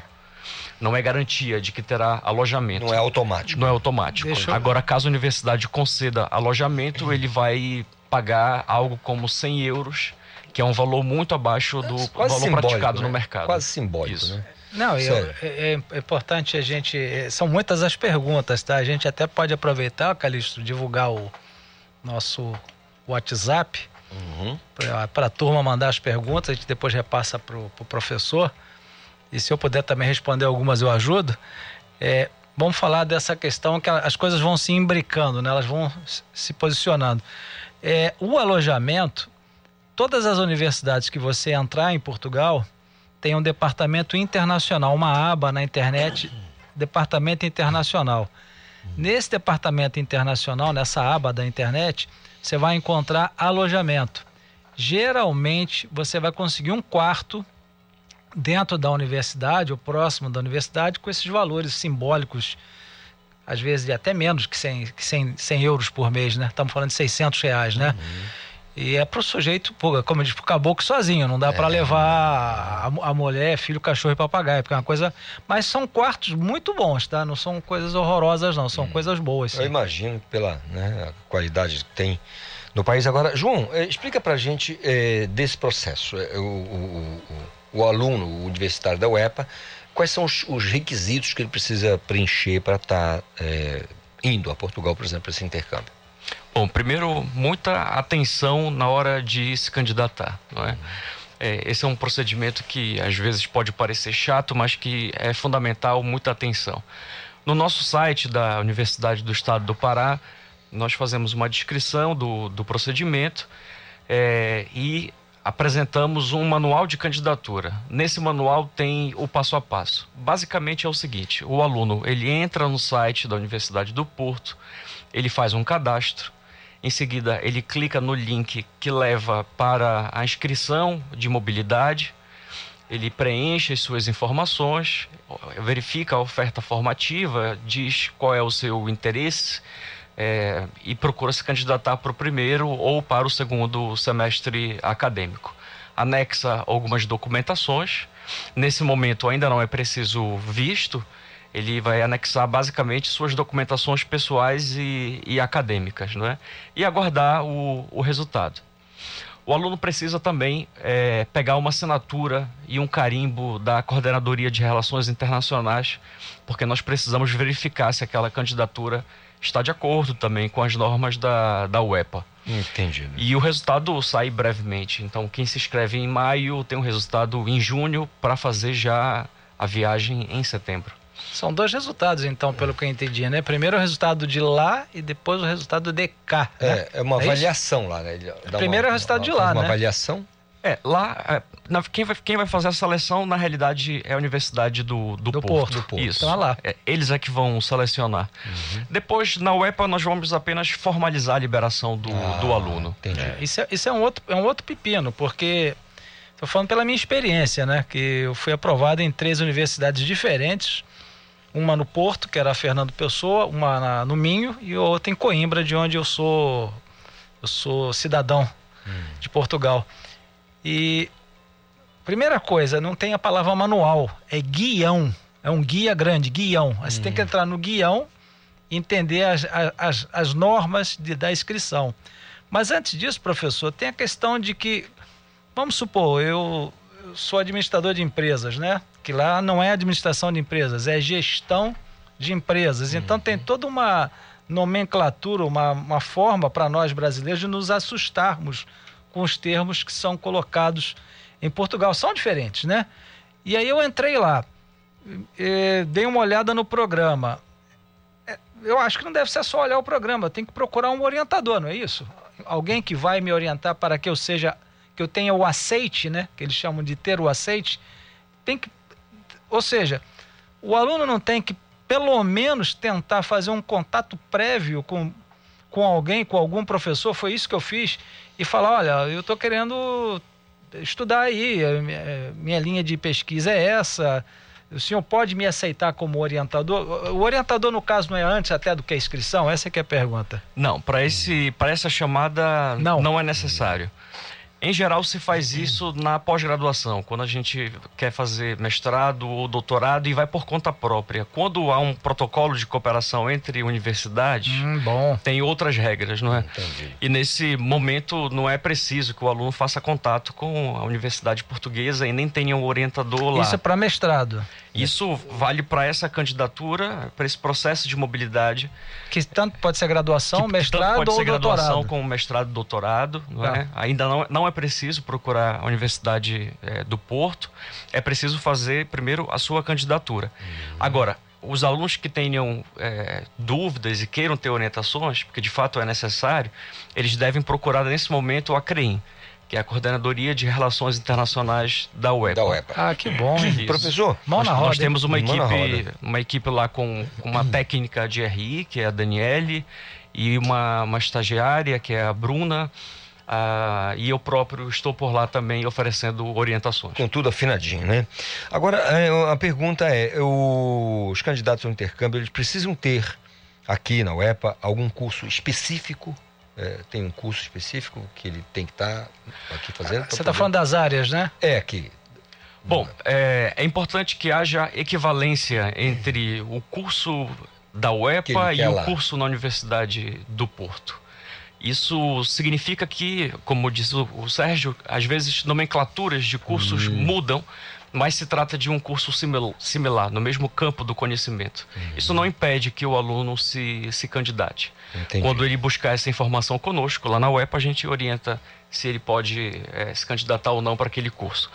E vale dizer que a Universidade do Porto tem uma oferta é, formativa muito grande. Né? São, são mais de 60 cursos de graduação, São quase 100 cursos de doutorado, mais de 150 cursos de mestrado.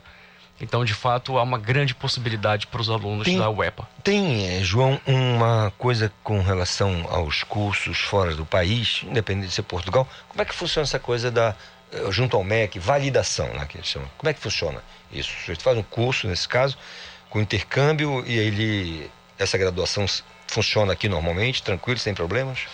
É, se trata de, uma, de um período de mobilidade, né? Então o aluno ele vai fazer um semestre acadêmico e as disciplinas elas vão ser integralizadas no, no currículo, é, no histórico escolar do aluno, após análise do colegiado também, né? Entendi. Podem constar como disciplinas complementares também. Então não precisa, nesse caso, fazer revalidação, Não- não porque não é a titulação inteira feita no, no outro país. Como se fosse o sujeito que saísse daqui, E- estudar medicina em outro lugar, tem que revalidar. Não, né? e Cali- e Calixto tem uma. Eu estava vendo isso em 2003, 2004. Existe um acordo entre Brasil e Portugal que nossos cursos são todos validados em Portugal e vice-versa. Fez lá ou fez aqui, tá dentro. Não tem, não tem problema, por exemplo, como o sujeito que faz medicina na Argentina, que teve problemas aqui no Brasil de revalidar. revalidar. Nós temos pela relação do- dos países, né?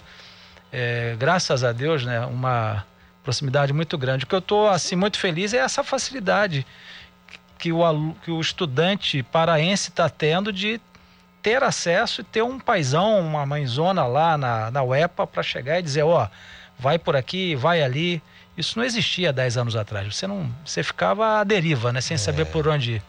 João, então, então a gente aproveita para perguntar a você com relação às suas à expectativa né, do, da- do departamento, né, da, da coordenação de relações internacionais da UEPA. A expectativa, ela é, com relação a, a- a essas candidaturas, né, as pessoas estão procurando, como é que está esse mundo? Esgotou? Como é que tá?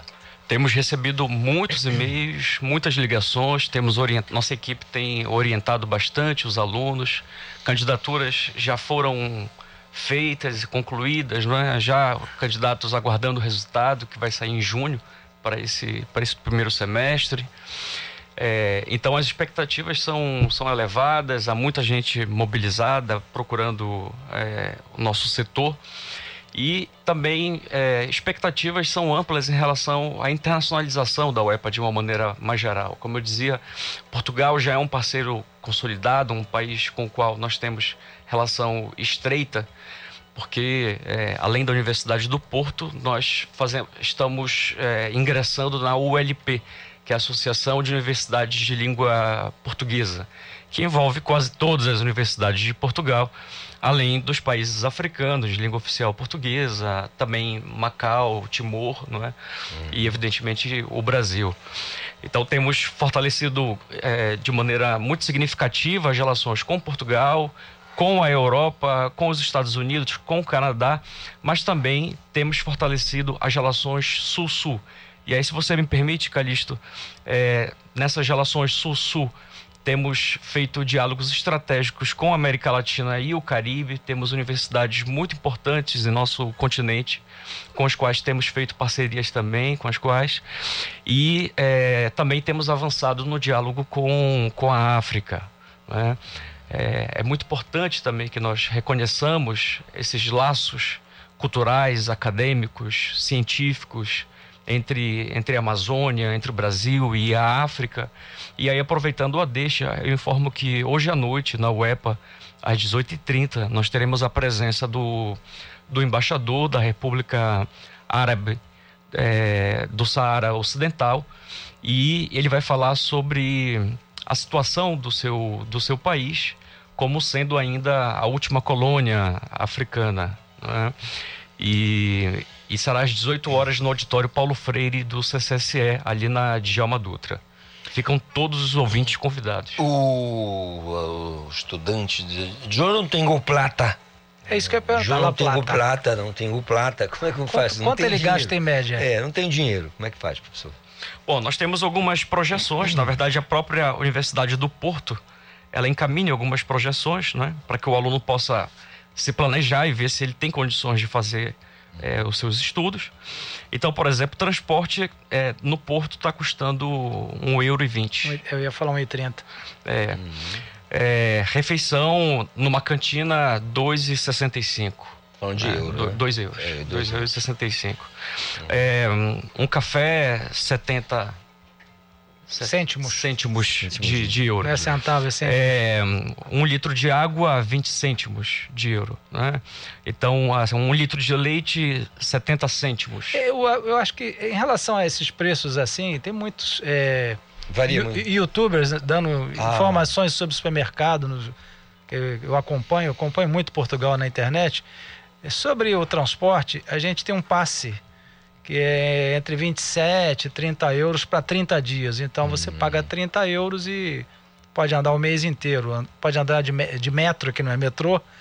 É, a questão é quanto é que um aluno paraense deveria, um pai deveria separar para esse filho? Todo Essa é esse- que- todo esse esse que é o processo. cálculo, né? Quanto é que a gente pega, eu como pai, vamos supor, pego meu filho que tem 27, 28 anos, digo, ó, vai estudar lá em Portugal porque a UEPA pagou todas as despesas escolares, né? As propinas, ah, o, o semestre e tal. Eu- a passagem é paga também pelo aluno brasileiro? Sim. Então eu tenho que fazer um cálculo sobre a passagem aérea e tenho que custear esse alimento lá, a- a- esse, esse deslocamento. Qual seria mais ou menos a projeção para que esse ouvinte nosso tivesse tenha uma noção de ah, acho que está dentro do meu orçamento mandar o meu filho para lá? Olha, eu vou. vou é, No gené- no genérico? Eu vou É, responder com, com, com base, com base na minha, na minha própria experiência. Em 2020, eu passei um semestre acadêmico na Universidade de Sevilha, no sul da, da Espanha, fazendo pós-doutorado. Então, é, bom, eu não desfrutava de, de bolsa para alojamento. Se o aluno desfrutar da bolsa por alojamento, ele vai precisar em torno de 100 a 150 euros. Isso já garante o seu alojamento. Eu pagava muito mais, eu pagava 700 euros, porque era uma outra realidade também, né? Sim, claro.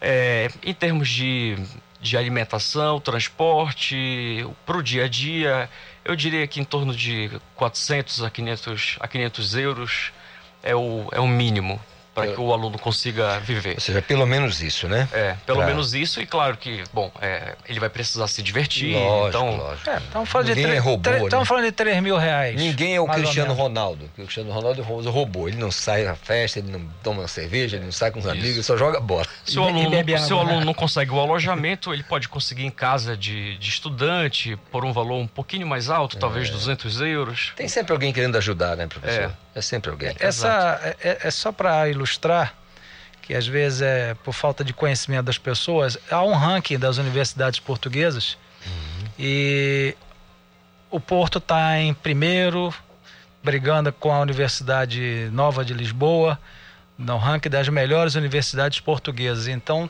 a, a opção que a UEPA fez foi excelente, parabéns, de colocar os alunos em uma melhor, universidade né? de top da Europa.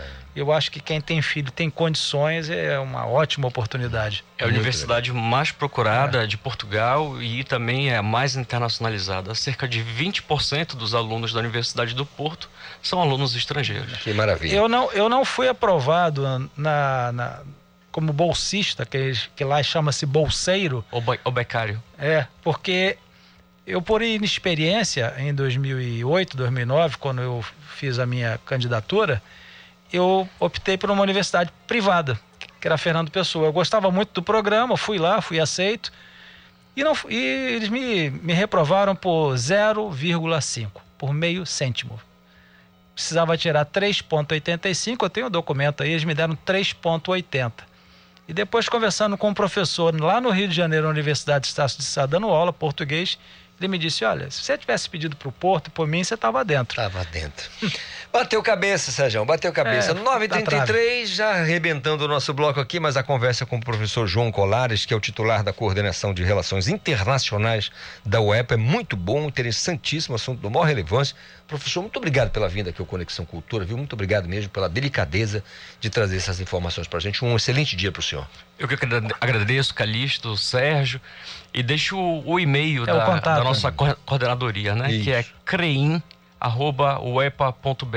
Crein. C-R-E-I-N. Crein. Crein. Arroba uepa.br. Muito obrigado, professor. São 9 horas mais 33 minutos, a gente volta já já. Estamos apresentando Conexão Cultura.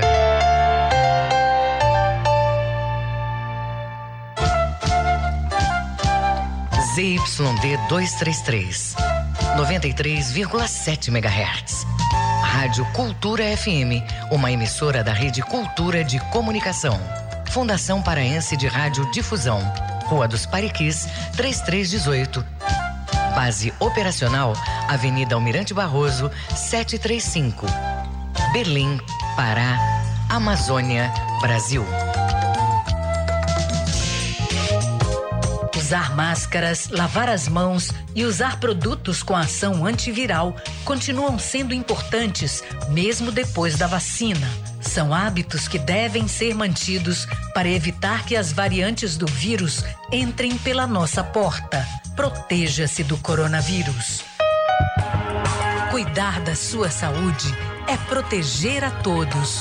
Cultura, rede de comunicação. Cultura FM. Aqui você ouve música popular paraense. Na vida só nos resta seguir, ser forte a cada instante.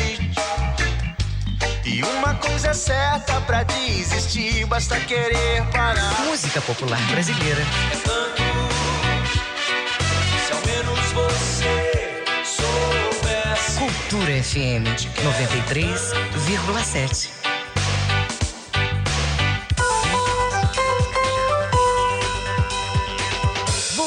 Voltamos a apresentar Conexão Cultura. É isso, é o nosso Conexão Cultura 9 e 35, Paulo Sérgio, que tá danado, né, meu nobre? Olha, às seis e meia da noite, na TV Cultura, nós temos o Jornal Cultura, viu? Você que acompanha, você que por acaso não, não tá ligado ainda, fique ligado porque é um, um jornal com, completo. E o Lucas Melo está conosco aqui no estúdio do Conexão justamente para destacar o que povo vai assistir hoje através do, da nossa telinha da TV Cultura no Jornal Cultura. Bom dia, Lucas. Bom dia, Calixto. Bom dia, ouvintes ligados aí no Conexão Cultura. Calixto, no Jornal Cultura desta terça-feira, preparamos uma reportagem falando sobre o Grupo Parkinson, que está ofertando 50 vagas para o atendimento de pessoas que possuam o diagnóstico. O Grupo Parkinson surgiu em 2015 a partir dos trabalhos do Grupo de Pesquisas em Neurociências aplicadas à dança da Escola de Teatro e Dança da UFPA.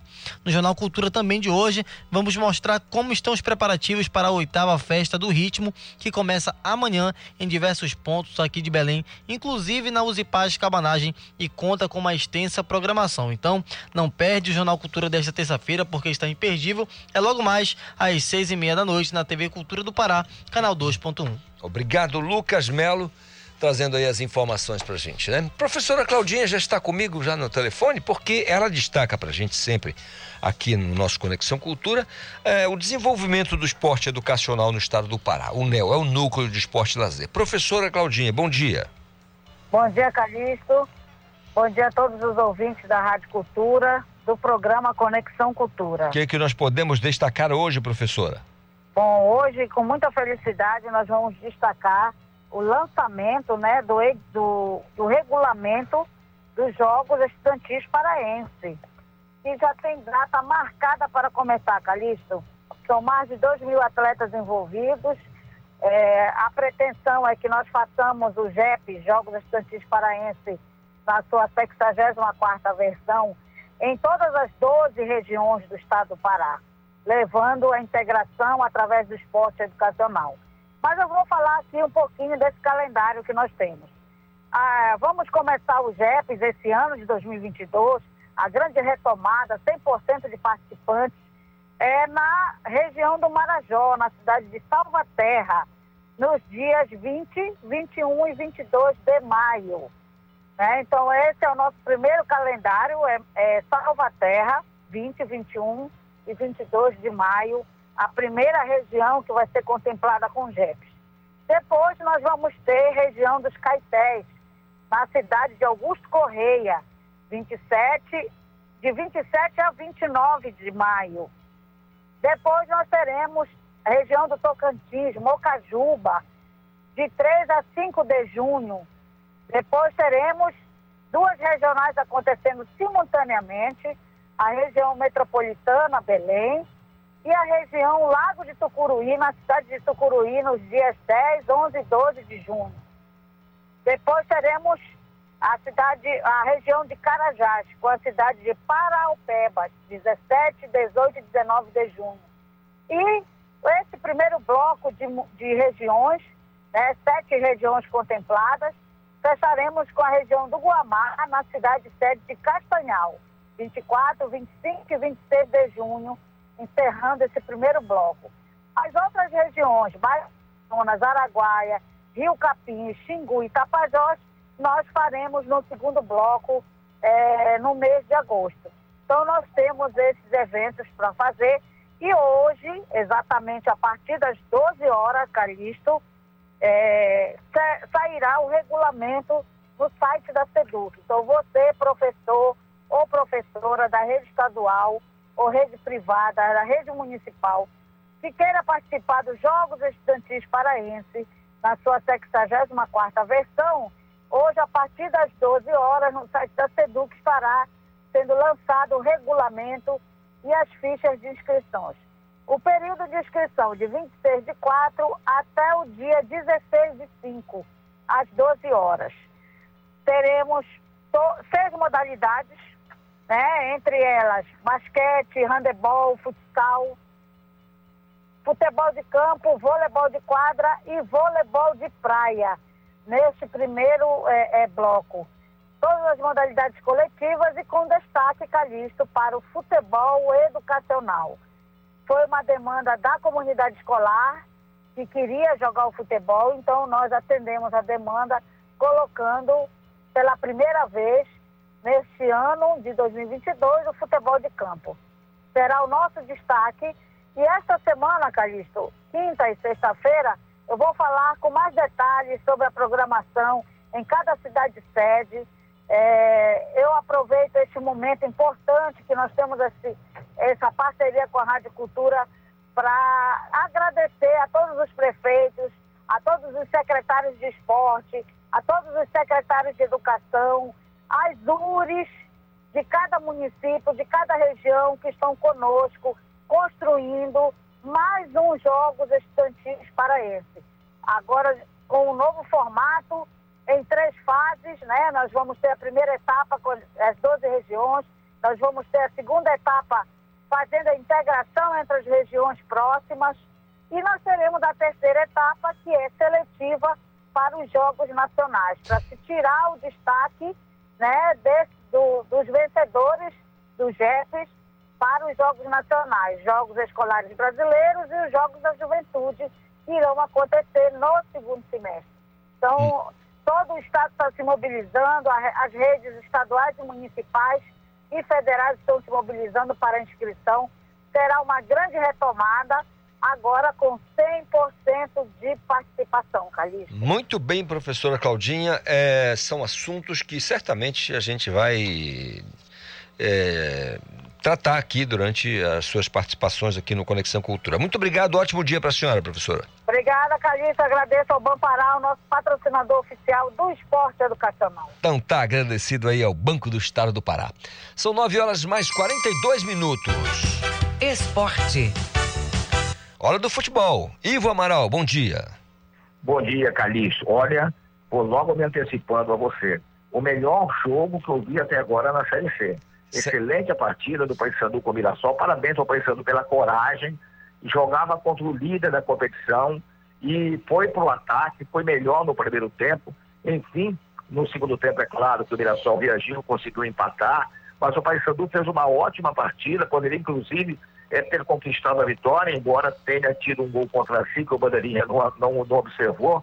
Enfim, um jogo excelente sob todos os aspectos, aumentando a esperança da torcida do Paysandu que o Papão continue seguindo nessa caminhada ascendente na competição.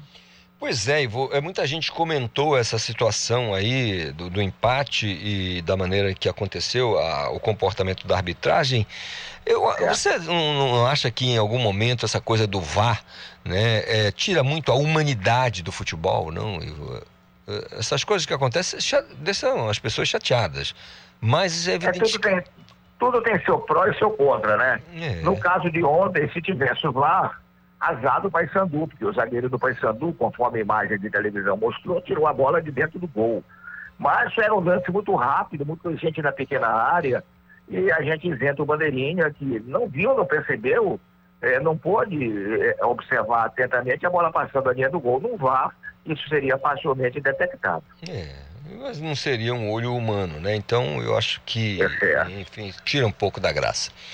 Agora, Ivo, é, você falava da, da, situação da Tuna, só para a gente não, não deixar perder de vista aqui, não perder de vista essa situação. É. Uh, mudou alguma coisa? Você escutou alguma coisa que possa, de repente, dizer: atenção, podemos mudar esse cenário para a Tuna Luz?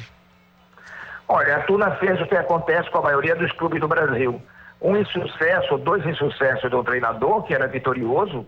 A Tuna foi terceira colocada no Campeonato Paraense, com um elenco modestíssimo, barato, e está na Copa do Brasil graças a essa colocação mandaram o técnico embora. Eu não vi o jogo da Tuna contra o Semas, mas foi um vexame perder de 3 a 0 para um time daquela categoria. Mas a Tuna está repetindo o que os outros fazem. O novo dono do Botafogo mandou embora o técnico Anderson Moreira, que foi responsável por trazer o Botafogo de volta à primeira divisão, fazendo uma campanha excelente, porque ele achou que o futebol apresentado não era bom, não era bonito. Então, no primeiro, no segundo fracasso do Emerson Almeida, a Tuna pagou o passado, mandou o rapaz embora e trouxe o Josué Teixeira, que é um técnico rodado, experiente, que estava trabalhando no Bragantino. Muito bem, Ivo. Olha, é, então aguardaremos cenas dos próximos capítulos, porque teremos certamente. Eu sei que você acompanha tudo e a gente conta com a sua inteligência e experiência para falar aqui no nosso Conexão, nas suas participações, que, diga-se de passagem, o ouvinte gosta muito. Muito obrigado, Ivo. Valeu, um grande abraço, Calixto. Grande abraço.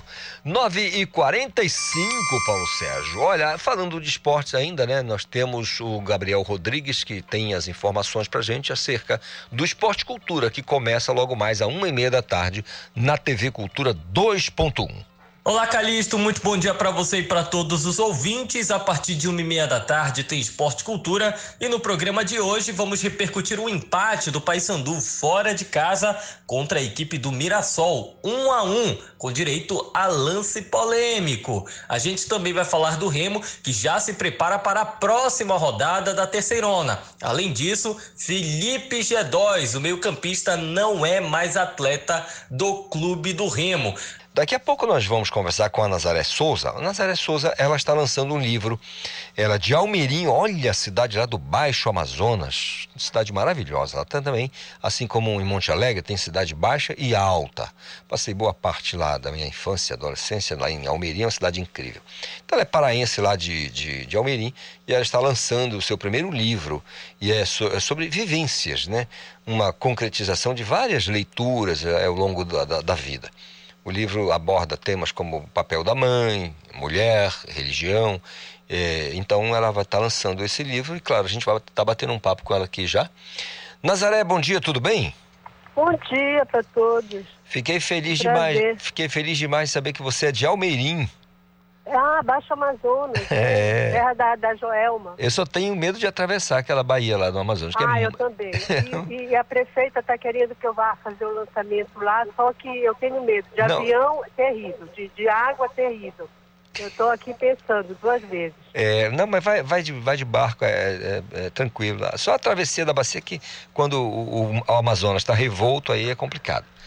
Mas, não, e piratas, né? É, mas não há de ser nada, não há, não há de ser nada. Não há de ser nada. Quem está é, é, Deus nos cobre com sangue sagrado. Verdade. Fale um pouco sobre o processo de elaboração do, do teu livro, que é sobre é, vivências, né? Qual, qual é a base para o livro?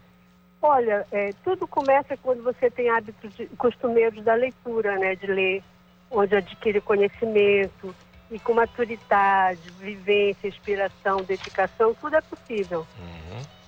A idade, a, a idade é, é a, a, idade e a vivência me deu aquilo porque procurei pela vida inteira, me deu eu mesma.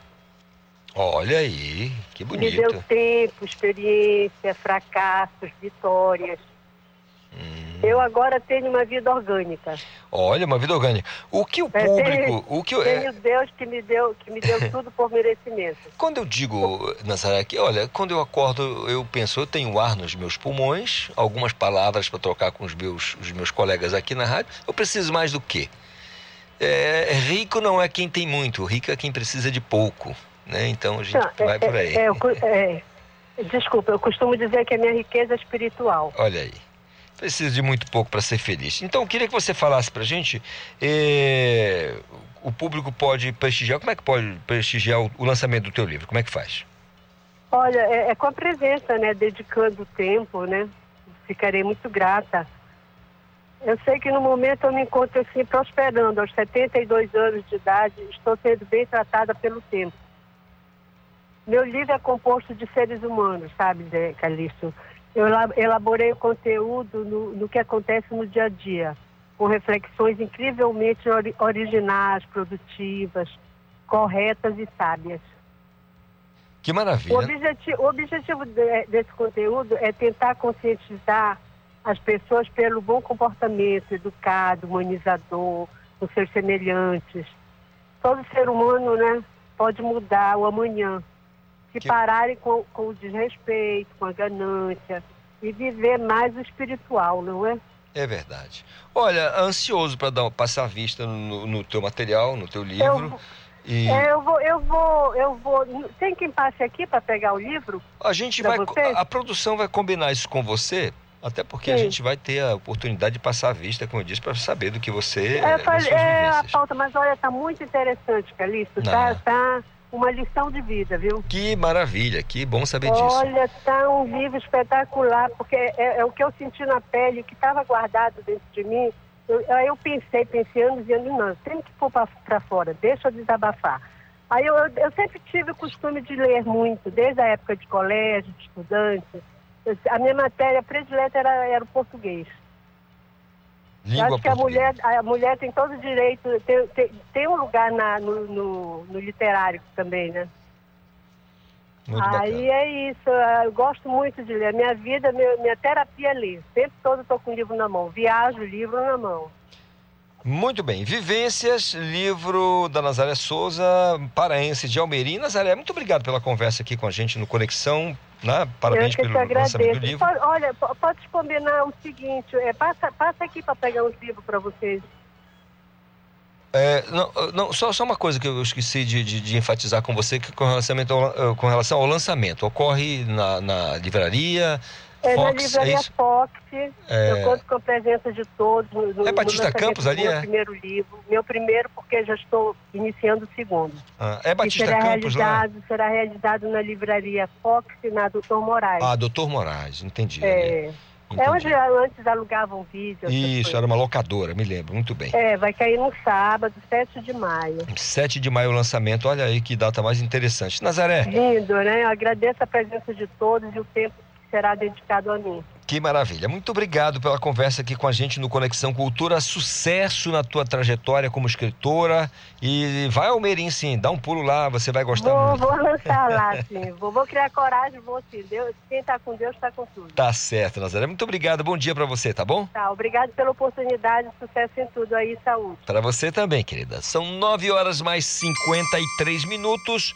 A Joana Melo, eu fiquei do- devendo aqui a Joana que ela vai trazer pra gente os destaques do Sem Censura que começa às duas da tarde ao vivo na TV Cultura. Joana. Olá, bom dia para você que acompanha o Conexão Cultura. É hora de conferir os destaques do Sem Censura Pará. Hoje é Dia Nacional de Combate à Hipertensão, um problema que afeta crianças, adolescentes, adultos e idosos. Por isso, recebemos o médico cardiologista Henrique Custódio para alertar sobre a doença. Também recebemos a presidente do Sindicato das Empresas de Serviços Contábeis do Estado do Pará, Nelma Lemos, que vai explicar tudo sobre a profissão de contabilidade. E tem bate-papo com o músico Silvan Galvão, que divulga nosso carimbó em mini turnê pelo Brasil e países da América do Sul. O Sem Censura Pará começa logo mais, a partir das duas horas da tarde. A apresentação é de Vanessa Vasconcelos, ao vivo com transmissão pela TV e portal Cultura. Ótima terça-feira a todos e amanhã voltaremos com mais destaques do Sem Censura Pará.